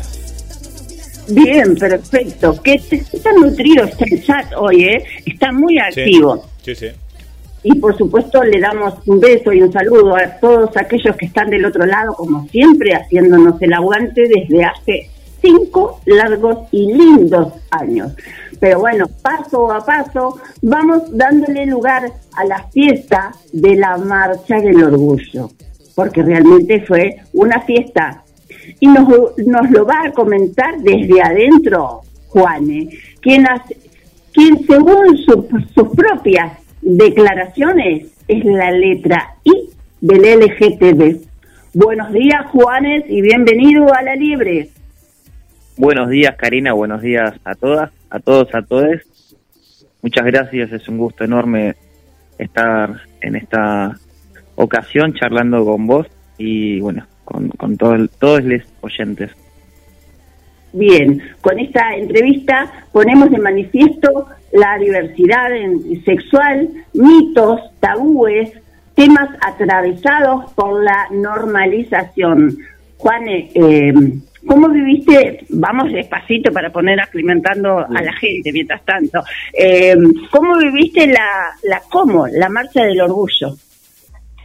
Bueno, la, la Marcha del Orgullo fue una fiesta eh, inolvidable eh, la verdad que fue muy intensa en todo sentido, también en, en estar presente y en estar con todos los cuidados eh, para que podamos disfrutar ¿no? de lo que fue esta fiesta y reivindicar nuestras identidades y nuestros derechos. En lo personal, como ya dije, la pasé requete bien. Eh, fue un, un abrazo al alma y bueno, y, muy agradecido de, haber tenido la posibilidad de poder expresar mi identidad y poder contar un poquito qué es la intersexualidad y poder decir la palabra intersex eh, es realmente una oportunidad eh, inigualable. Bien, desde tu perspectiva entonces fue una marcha eh, bien recibida, no solo bien preparada, que eso queda descartado, por supuesto, eh, tuvo una buena respuesta en lo social. Sí, sí, totalmente. Eh, bueno, hubo cosas nuevas, ¿no? Como por ejemplo, eh, la persona que hizo intérprete de señas, ¿no? Que le han nombrado. Sí. Eso fue algo, algo nuevo en esta marcha y que vino para quedarse. Sí. Y habla también de, de la inclusión ¿no? Y de la integración, porque se trata de integrar y no de disociar. Siempre se trata de sumar, de, que seamos más, de que tengamos derechos y accesos a, a todo, ¿no? Sí, sí, a la visibilización. Sobre todo, sí, y sí. Eh, bueno, otra cuestión nueva eh, fue la inclusión de las carrozas, porque las carrozas también le dio la posibilidad a algunas personas a poder eh, marchar no dentro de una carroza eh, y poder movilizarse. Entonces, eso también es algo novedoso y que vino también para quedarse. Bien, son detalles que vamos recogiendo que no teníamos. Sí, sí, totalmente. Bien. Y después, bueno, eh, mucha juventud también, ¿no? muchos... Mucha juventud de salida del closet, ¿eh? adolescentes incluso, está buenísimo. Sí, que, que ellos ya pueden disfrutar de, de su identidad, ¿no? De, pueden vivir su identidad con más libertad, porque antes hubo un montón de personas que, que desde hace mucho tiempo que estuvieron y están eh, luchando por los derechos, ¿no? Y bueno, este es el efecto dominó, digamos. Una pregunta que te la tendría que haber hecho eh, antes en la preproducción. ¿Cuál es el pronombre con el que te sentís cómodo? Bien, es, es una linda pregunta. En lo personal, eh, yo me siento cómodo, cómoda y cómodo. Es decir, con cualquiera de los tres pronombres, femenino, masculino, neutro, está perfecto. En lo personal los voy usando, depende del momento, cómo me siento. Me sale naturalmente. Así que, como el pronombre que con el que quieran eh, llamarme va a estar bien. O sea, te, vos respondés a todos los nombres. Sí, sí, sí. Bueno, ahora, entonces ya que sabemos que no metimos la pata al nombrarte como, como con la O, eh, abordemos la temática más grosa, que es la que queremos incorporar en unos cuantos programas, depende de tu tiempo y tu disposición, de saber por qué eh, sos la letra I del LGTB. Bien. La I responde a la intersexualidad, que somos las personas que nacemos con características sexuales que no encajan en el binario hombre-mujer. Eh, y para ir un poco más a fondo, es una cuestión de corporal, ¿no? Una variación corporal. Las personas, los humanos, nacemos con un, cuerpo, un cuerpo con determinados caracteres sexuales. Eh, los más conocidos son los cuerpos macho o los cuerpos hembra. ¿no? Los cuerpos macho que tienen eh, las gónadas que son los testículos, los genitales que es eh, pene, el cuerpo hembra, las gónadas, eh, bueno, tiene vulva, ¿no? Vulva con ovarios. Y las personas intersex, eh, nuestros cuerpos son intersex, es decir, son un mix entre el macho y el hembra. Algunas personas intersex nacen con genitales ambiguos, otras personas intersex con gónadas, eh, gónadas que quizás sean femeninas eh, en un cuerpo que es más masculino, o también en cuestiones de cromosomas. Eh, hay un montón de posibilidades de cromosomas. Los más comunes, los más conocidos, eh, son los XX y XY, ¿no? Que es macho y hembra. Las personas intersex tenemos, podemos tener XX o XY, pero hay otras posibilidades, como en mi caso, que yo tengo tres cromosomas. Yo soy XXY. Y bueno, esas son las cuestiones más que nada eh, que responden a la intersexualidad.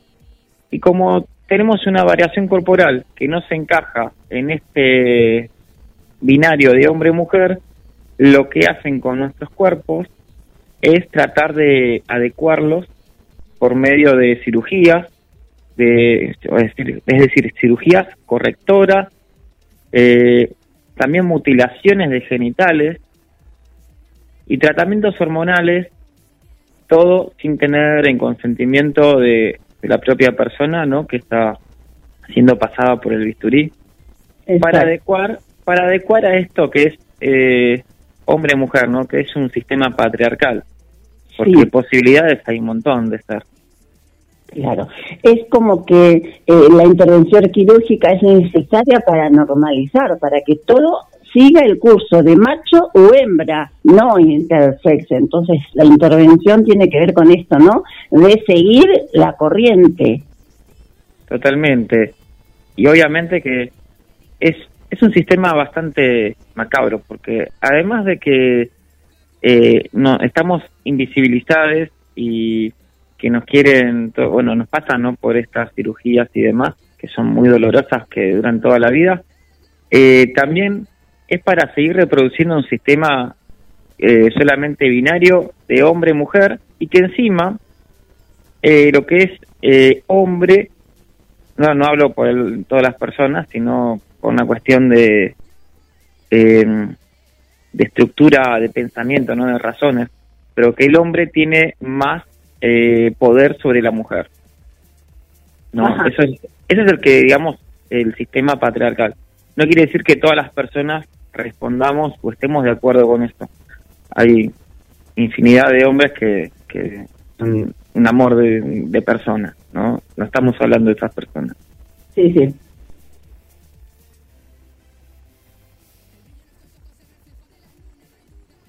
Juanes. Sí, acá estoy. Ah, bien. Eh, no, no, estaba esperando que, que terminaras la frase, me quedé como muy compenetrada en tu relato y... y- No, pensé que se había perdido la, la señal, perdón. También te confieso. Bien, Juanes, em, em, ¿cómo sigue tu vida después de la intervención? ¿Cómo fue? Eh, ¿A qué edad sucedió esta intervención que te, te modificó y te coartó parte de tu propia naturaleza de elección? Bien. Eh, a mí me intervinieron antes de los tres años de edad y bueno, yo tengo recuerdos, ¿no? De antes de, de ese momento. Yo me sentía de una manera diferente a cómo me empecé a sentir después de la intervención. Pero todo esto no lo supe hasta hace poco, vamos a decir. Yo tenía el recuerdo de haber sido intervenido, pero nunca me dieron una explicación de por qué. Porque eso es lo que pasa también con, con quienes somos intersex. Nos ocultan la, la verdad. Eh, de hecho, nuestras historias clínicas no están. Eh, no, no tenemos también el registro de las historias clínicas y no sabemos toda la verdad de lo que han hecho con, con nuestros cuerpos. Eh, muchas veces eh, los médicos, médicas, médiques, eh, lo que hacen es ocultar también toda esta información a las familias. De hecho, mi, mi familia eh, no tuvo toda la información. No, no saben todo lo que yo tuve que hacer como un trabajo de investigación sobre mi propia eh, corporalidad y todo lo que me fue pasando. Eh, yo hasta hablé con mi médico pediatra, lo llamé y bueno, le, comenté. Él se acordaba de mí, obviamente, y le comenté que, que yo estaba buscando saber la verdad sobre mi cuerpo, mi identidad, que esto afectaba a- también a mi salud mental, a, a mi salud sex- sexual. Y bueno, eh, de alguna manera eh, se sensibilizó y me dijo que casos como el mío había visto dos o tres en toda su vida y eso que él fue director de un importante hospital de Argentina eh, del sector de neonatología. Y bueno, ahí me, me dio la confirmación también de, por lo menos de palabras de él, eh, de que él sabía que lo, que- lo que yo tenía o lo que me había pasado o cómo había nacido, digamos. Y yo el recuerdo que tengo es de haber ido a visitarlo, digamos, eh, a su consultorio después de la operación hasta los 10 años más o menos que fui eh, una vez por mes y él me revisaba, eh, digamos, los genitales y demás. Y bueno, obviamente yo en su momento no sabía, pero me, me acuerdo, me llegó a molestar y, y bueno, fue como una especie de algo muy cansador, ¿no? Y, y doloroso también, porque eso va quedando en el recuerdo de cada uno. Así que bueno, un poquito es eso. Bien, vamos a poner un stop acá para que mm, podamos retomar este relato el próximo miércoles, Juan, siempre y cuando vos estés de acuerdo, por supuesto. Sí, sí, está bien. Porque por una cuestión de tiempo estamos limitados, pero tu historia está para seguirla desde el punto de donde la dejamos, la, los 10 años con el consultorio médico, la visita al consultorio médico. Bien, sí, no, esto eh, hay mucho para hablar, mucho, y, y bueno, yo igualmente agradezco ya este este momentito y esta charla con vos. Bien, te invitamos entonces a ser parte de este programa las veces que quieras y que sientas esa necesidad de conversar con alguien, porque a nosotros nos hace bien visibilizar las cosas que son tomadas como, como anormales y tirándolo a normalizar, porque también nos interpela como personas con discapacidad esta realidad. Totalmente, porque eh, somos somos todas personas eh, posibilidades, somos posibilidades de amor, ¿no? Yo siempre digo que somos posibilidades de amor. Así que me, me siento también contento de estar acá. Bueno, entonces nosotros estamos mucho más contentos, contentas y contentes todavía que vos, porque te tenemos. Así que damos las gracias eh, por esta intervención del día de hoy. Bien, muchas gracias Karina y, y a la liebre, por supuesto. Bueno, gracias. Entonces será hasta el próximo miércoles y cuando digamos nuevamente así comienza la liebre. No te vayas porque vienen más entrevistas y Juane, Juane pasó por la liebre y te espera el próximo miércoles. Señor operador, vamos a la siguiente entrevista, por favor, que nos está esperando.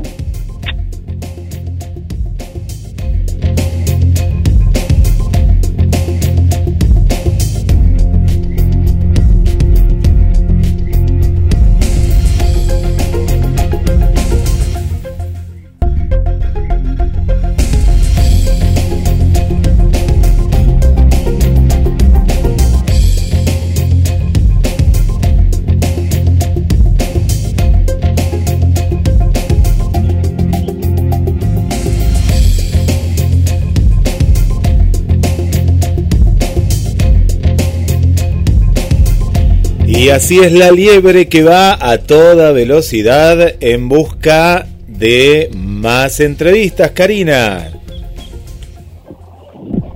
Perfecto, perfecto. Vamos a llamar a Gabriela Troyano y a Carlos Matos para dar un cierre a todos. Muy bien. Ah, bueno, todavía no se encuentra disponible. Vamos a tratar ahí de, de nuevamente. Parecía que estaba ahí Gaby Troyano. Últimos minutos de la liebre de esta jornada. Osvaldo, seguimos, ¿eh? Sí, sí, seguimos, Osvaldo. Porque la liebre no, no, no la para nadie. Mandamos saludos eh, por aquí para Susana del barrio Pompeya. Susi, qué alegría volver a, a leerte. Gracias también por, por acompañarnos y estar ahí, ahí presente. Agradecemos también a Sonia, no me quiero olvidar de la amiga Sonia, que siempre ahí está desde la zona de La Perla, aquí en Mar del Plata.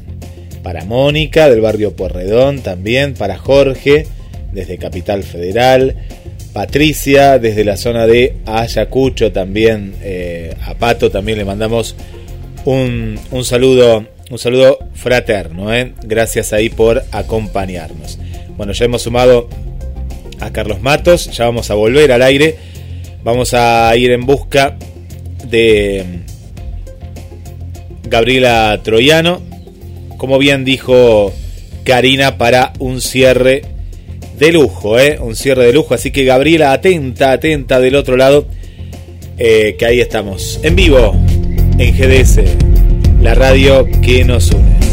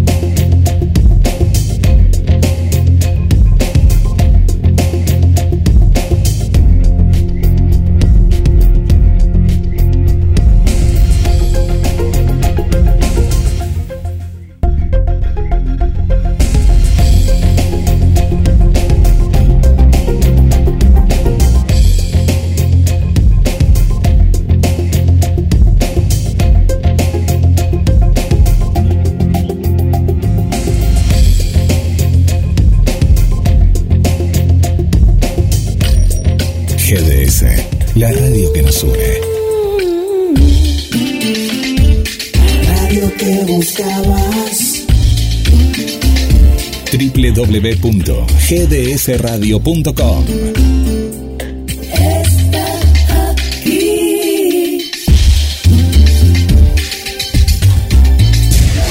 Descubres que tu día tiene todo eso que necesitas.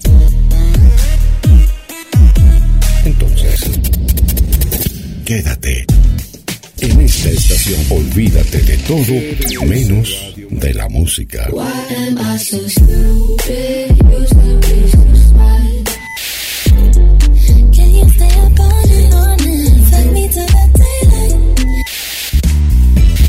GDS Radio Mar del Plata, la radio que nos une. La radio en todo momento. Estás escuchando La Liebre con Karina Rodríguez. Comenzar el día con nuestra radio. GDS Radio, la radio que nos une. Escúchanos en www.gdsradio.com. ¿Estás preparado? Las altas temperaturas indican la inminente llegada del verano 2022 y la radio se va a poner caliente. ¿Tienes ganas de música? Entonces, ¿tienes ganas de escucharnos? En una tarde perfecta te damos la música perfecta. GDS, Radio Mar del Plata. Noticias y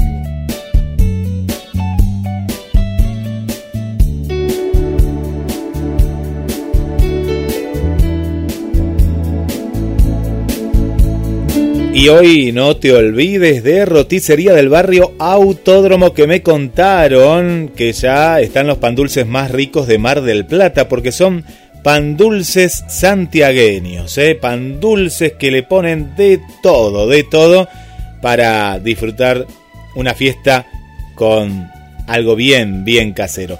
Además, encontrás bebidas, cargas virtuales, milanesas preparadas, productos de granja, hay también helados y delivery de comidas al 223 691 4411.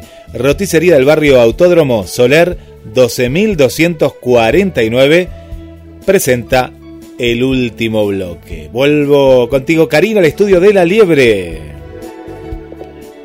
Recordando y enlazando el tema anterior de la intervención a las personas eh,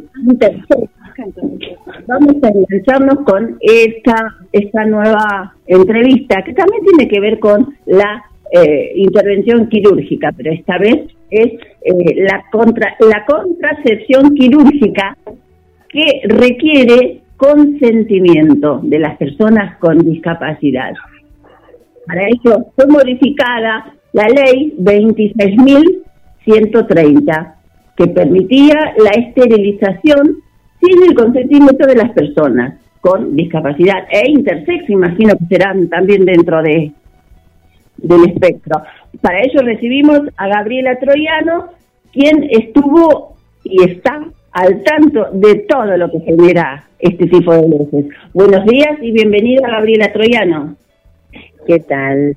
Buenos días a la audiencia, Karina, eh, Carlos, a los que están ahí detrás de ¿Cómo estás, Gabriela? en la producción. ¿Qué tal? ¿Qué tal, Carlos?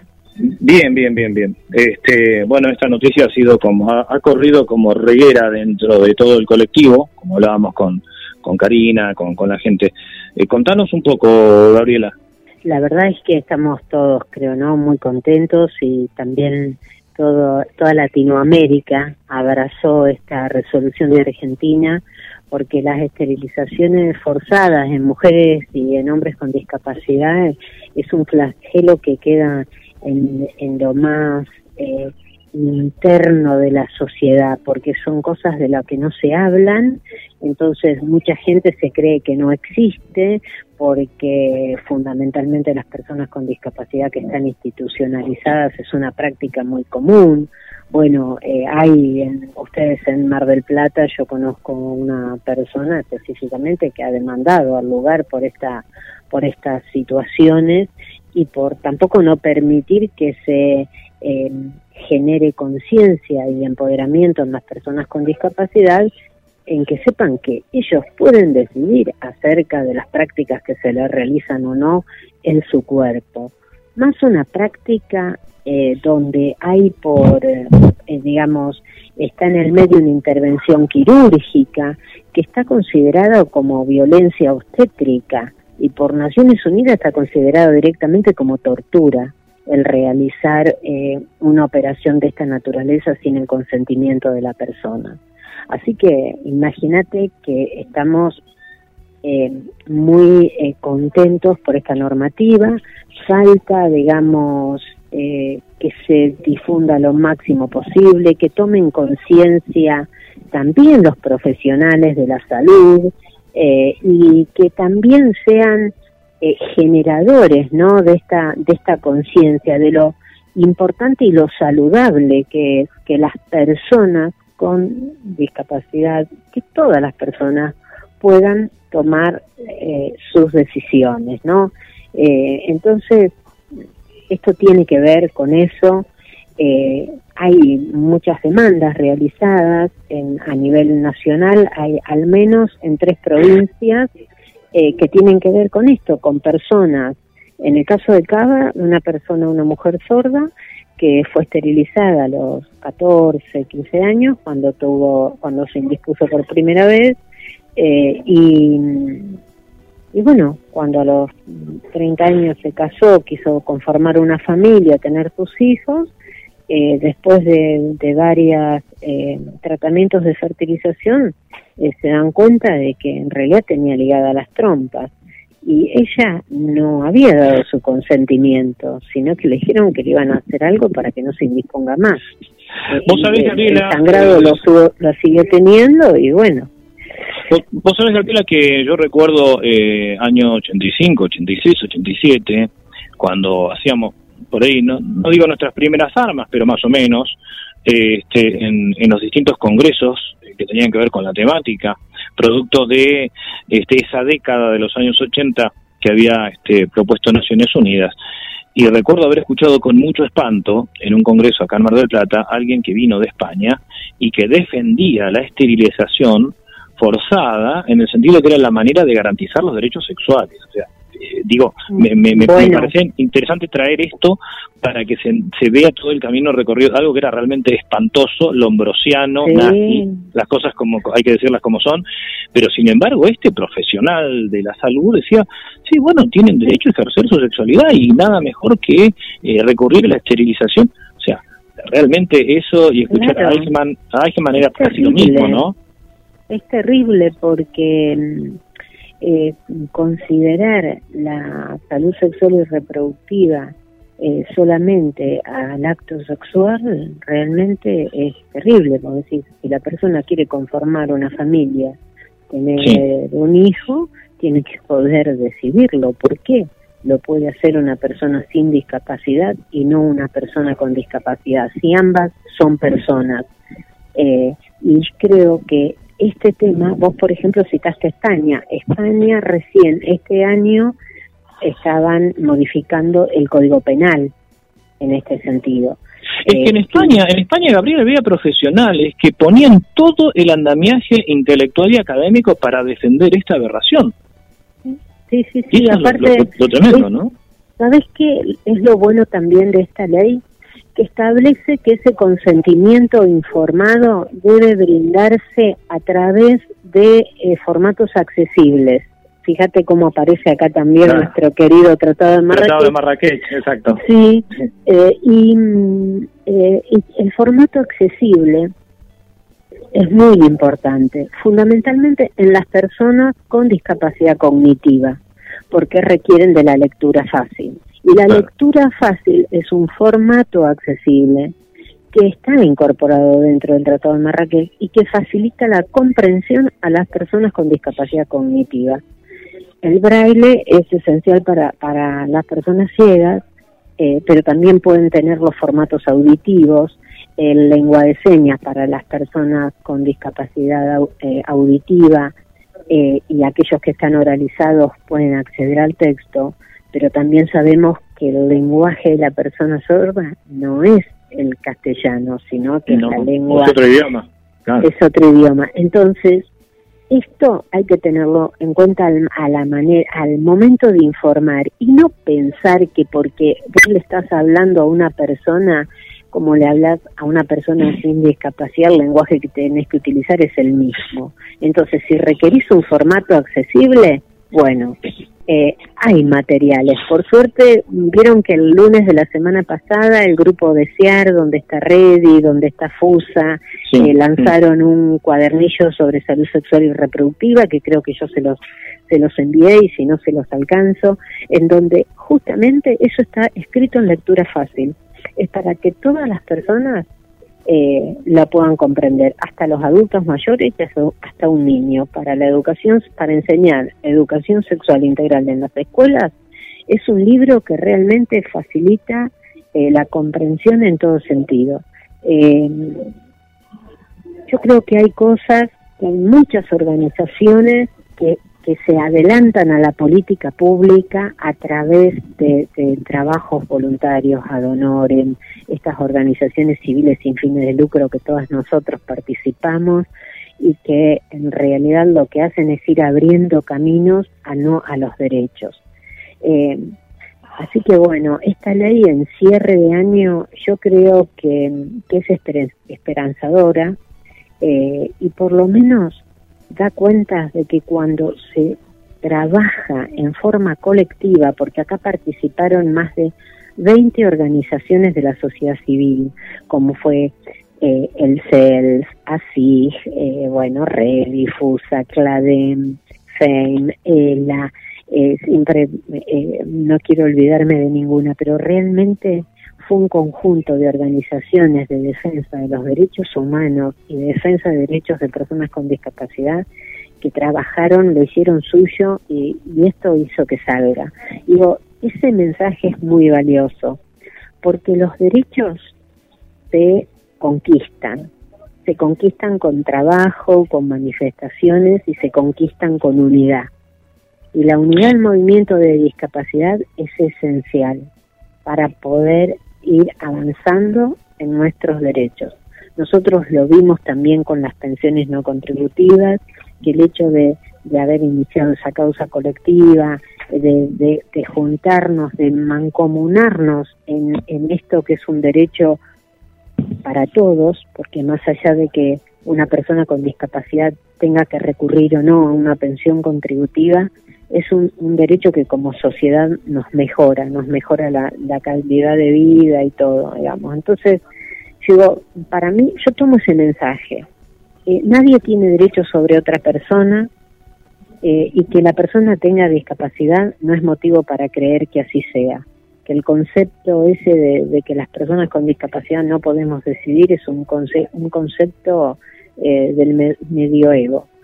Es, es un poco el, el despotismo, el despotismo ilustrado, ¿no? El famoso para el pueblo pero sin el pueblo, este ayornado a estos tiempos que hay que destruir, ¿no? Esa especie de, despu- de, des- de despotismo capacitista, este y que es, es, es cierto lo que decís, ¿no? Es decir que no no no no no hay que admitir nunca y desde, desde ningún punto de vista que la cuestión que, que el, el tener una discapacidad habilita al- a la persona sin discapacidad este eh, a, a avanzar o a decidir o a hablar por no Exacto. Este, eso es fundamental Y yo creo que hay que generar muchísima conciencia también, Carlos y Cari, en los familiares.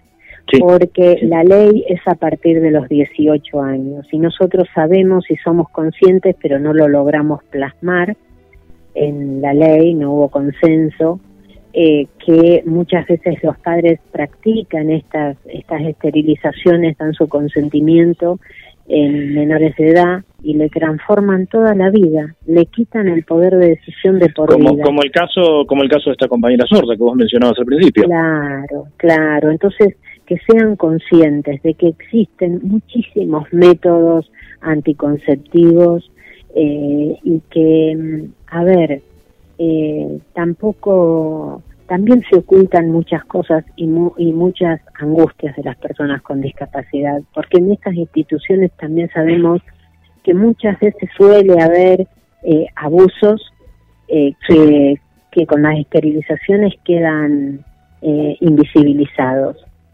y, y se somete, digamos, a una doble tortura a la persona con discapacidad. Eh, es más fácil de abusar una persona que está esterilizada.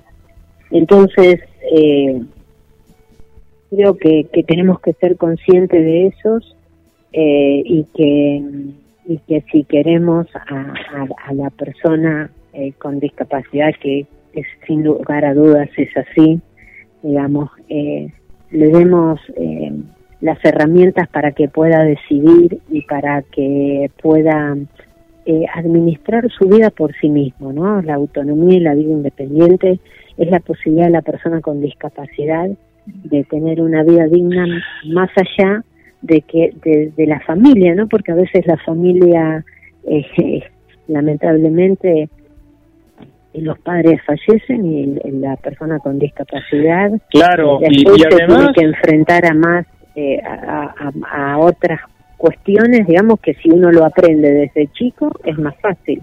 Y además hay otro tema, este, Gabriela, que yo recuerdo haberlo charlado con Andrea Canevaro, un profesor de la Universidad de Bolonia que trabajaba en temas de discapacidad, en el año 96, ¿eh? mirá la cantidad de tiempo que hace, y justamente él decía, hay que crear figuras que le aseguren la vida independiente de la persona con discapacidad y no descargar todo en la familia. Porque ¿qué pasa cuando hay conflictos de intereses entre la familia y la persona con discapacidad? Eso es clave. Y sí, fíjate vos, ¿no? Como eh, el tema este que hemos trabajado tanto con la Asociación Azul y que ustedes siempre nos difunden, el tema de la ley de asistencia personal tiene que ver exactamente con eso, con aquellas discapacidades más complejas en donde eh, sin una persona que sea la voz que le permita levantarse de la cama a, a la persona con, discapacidad que lo requiere, eh, no podría no podría tener una vida en igualdad de condiciones, ¿no? Cómo esta, cómo es indispensable eh, una ley de apoyos en Argentina. Esto, eh, bueno, eh, tuve la posibilidad de estar el 3 de diciembre, yo no sé si se los conté, se los cuento al aire. Tuve Dale. la posibilidad de estar en representación de la Red por los Derechos de las Personas con Discapacidad el 3 de diciembre en Andís y entregarle en mano al presidente de la Nación el informe eh, post-COVID-19, mm, post-COVID eh, de, este, de este año que pasó en, en las manos, ¿no? Y justamente una de las cosas que, que manifesté como necesidad es la necesidad de no solamente adaptar la ley 22431, que es una ley de la dictadura, sino de generar una nueva ley de apoyos y asistencia personal para las personas con discapacidad a nivel nacional, que no es más que otra cosa que eh, cumplir con el artículo 19 de la Convención, eh, y que va a permitir también no solamente el acceso a la educación, al trabajo, a la cultura, a la información de las personas con discapacidad, ¿no? Eh, yo creo que, sí, que, que quedan, quedan muchos desafíos, eh, pero vuelvo a repetir, se conquistan y se conquistan con la unidad del movimiento. Sí, y a partir de, de- de- de estos acontecimientos, como vos bien decís, Gabriela, eh, sin quitarle, por supuesto, la responsabilidad al Estado y a los dirigentes, a los funcionarios, que no se la quitamos de ninguna manera, pero tenemos que hacernos cargo de fortalecer el colectivo. Por supuesto. Y como para ir redondeando, porque hoy tenemos una limitación, ya que el señor operador tiene que ir a recibir el diploma de carpeta de jardín de su hijo, eh, vamos Ah, redondeando, y eh, una de las cosas que, que me- se me ocurre como una medida eh, preventiva incluso sería, hay un chip que lo usan las adolescentes que dura cinco años y es anticonceptivo que se le puede, bien se le puede poner a los menores con discapacidad hasta que tuviesen 18 años y después decidan si quieren tener hijos o no. Y igualmente hay un tema bioético, me parece que hay que debatir con fuerte- fuertemente, me entiendo yo, ¿no? Claro, y de todas maneras, Cari, el método anticonceptivo lo tiene que elegir el adolescente, porque el exacto. adolescente lo puede decidir, ¿eh? No es que no lo puede decidir. Sí, sí, a eso, a eso, a que eso iba quiere estudiar o que no. Vos fíjate que cuando terminan la, la educación primaria, deciden si quieren ir a un colegio técnico, si quieren ir a un bachillerato, a un, a- a- digamos, eh, más si es algo que es una práctica que se va a realizar sobre el cuerpo. Yo lo que creo que a veces falta, y que vuelvo a, nuestro querido Tratado de Marrakech, es que las personas eh, que no tienen dificultades o, eh, para, para aprender comprendan que hay personas que requieren una forma de expresarse de manera diferente para entender. Y vuelvo, lenguaje de señas, lengua de señas, perdón, lengua de señas para eh, las personas con eh, sordas o con discapacidad auditiva, braille eh, y, y Macrotipo, lenguaje sí. macrotipo, Exacto. claro, lectura fácil, lenguaje sencillo para otros. Si nosotros logramos entender que existen distintas formas para que todos podamos entender y que eso es el método más democrático e igualitario y justo que existe, estamos, digamos, avanzando sideralmente. Ninguno podemos decidir por sobre el otro cuando esa determinación que nosotros estamos tomando le estamos modificando la vida a la otra persona, ¿no?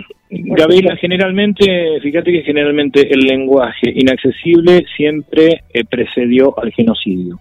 Yo recordaba en este caso, por ejemplo, el santo requerimiento, ¿no? Cuando Valverde le lee a Atahualpa este, una serie de declaraciones pidiéndole un consentimiento en un idioma que no comprendía y entonces como este Atahualpa al no entender se eh, legitimaron en una negativa eh, para, para avanzar y barrer con toda una cultura, ¿no?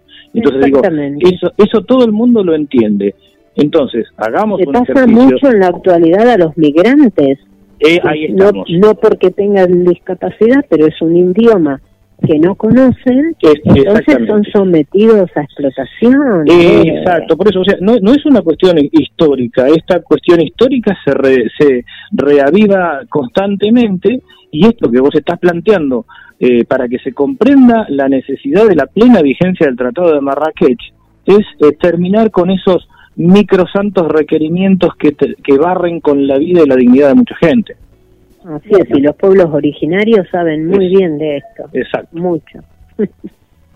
Bien, entonces lo que, con lo que podemos cerrar es con la reiteración de esta ley que si quieres eh, nombrarla, Gabriela, es la que permite que no sean esterilizadas las personas con Es, discapacidad. es la modificación del artículo 3 de la ley 26.130. Perfecto, perfecto. Eh, da para muchísimo más el tema, pero hoy el tiempo no se corre. No, no, no, no, nos vamos, nos vamos porque Guillermo tiene que ir a... Vamos, Los felicito por su labor en todo el año, por la labor que cumplen para las personas con discapacidad y para toda la ciudadanía en su concientización, concientización, eh, que tengan un pero excelente, excelente inicio del año y, y lo- lo me- los mejores deseos para todos ustedes y también para los marplatenses que tengan muy buena temporada. Los abrazo inmensamente. Muchísimas gracias. Enorme abrazo, Gabriel, te esperamos por acá, por Mar del Plata, en cualquier momento. Bueno, bueno. Distribuimos este abrazo y este beso, pero también sabemos que hay un mate pendiente, Gabriela, y somos muy rencorosos. Voy a tener que ir sí o sí. Un beso. Gracias, Gabriela, Carlos, a todos los que estuvieron del otro lado, los que estuvieron de este lado, sumados a la línea telefónica para hacer las delicias de este programa tan nutrido y, y a su vez eh, actual. Le damos eh, las gracias y les decimos hasta el miércoles que viene. Hasta el, mier- hasta el miércoles próximo, Karina. Gracias por haber estado del otro lado. Chao. No,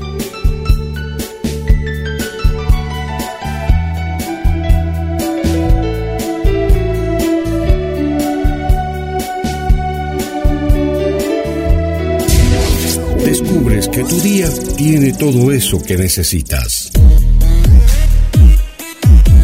Entonces, quédate en esta estación. GDS Radio Mar del Plata, la radio que nos une.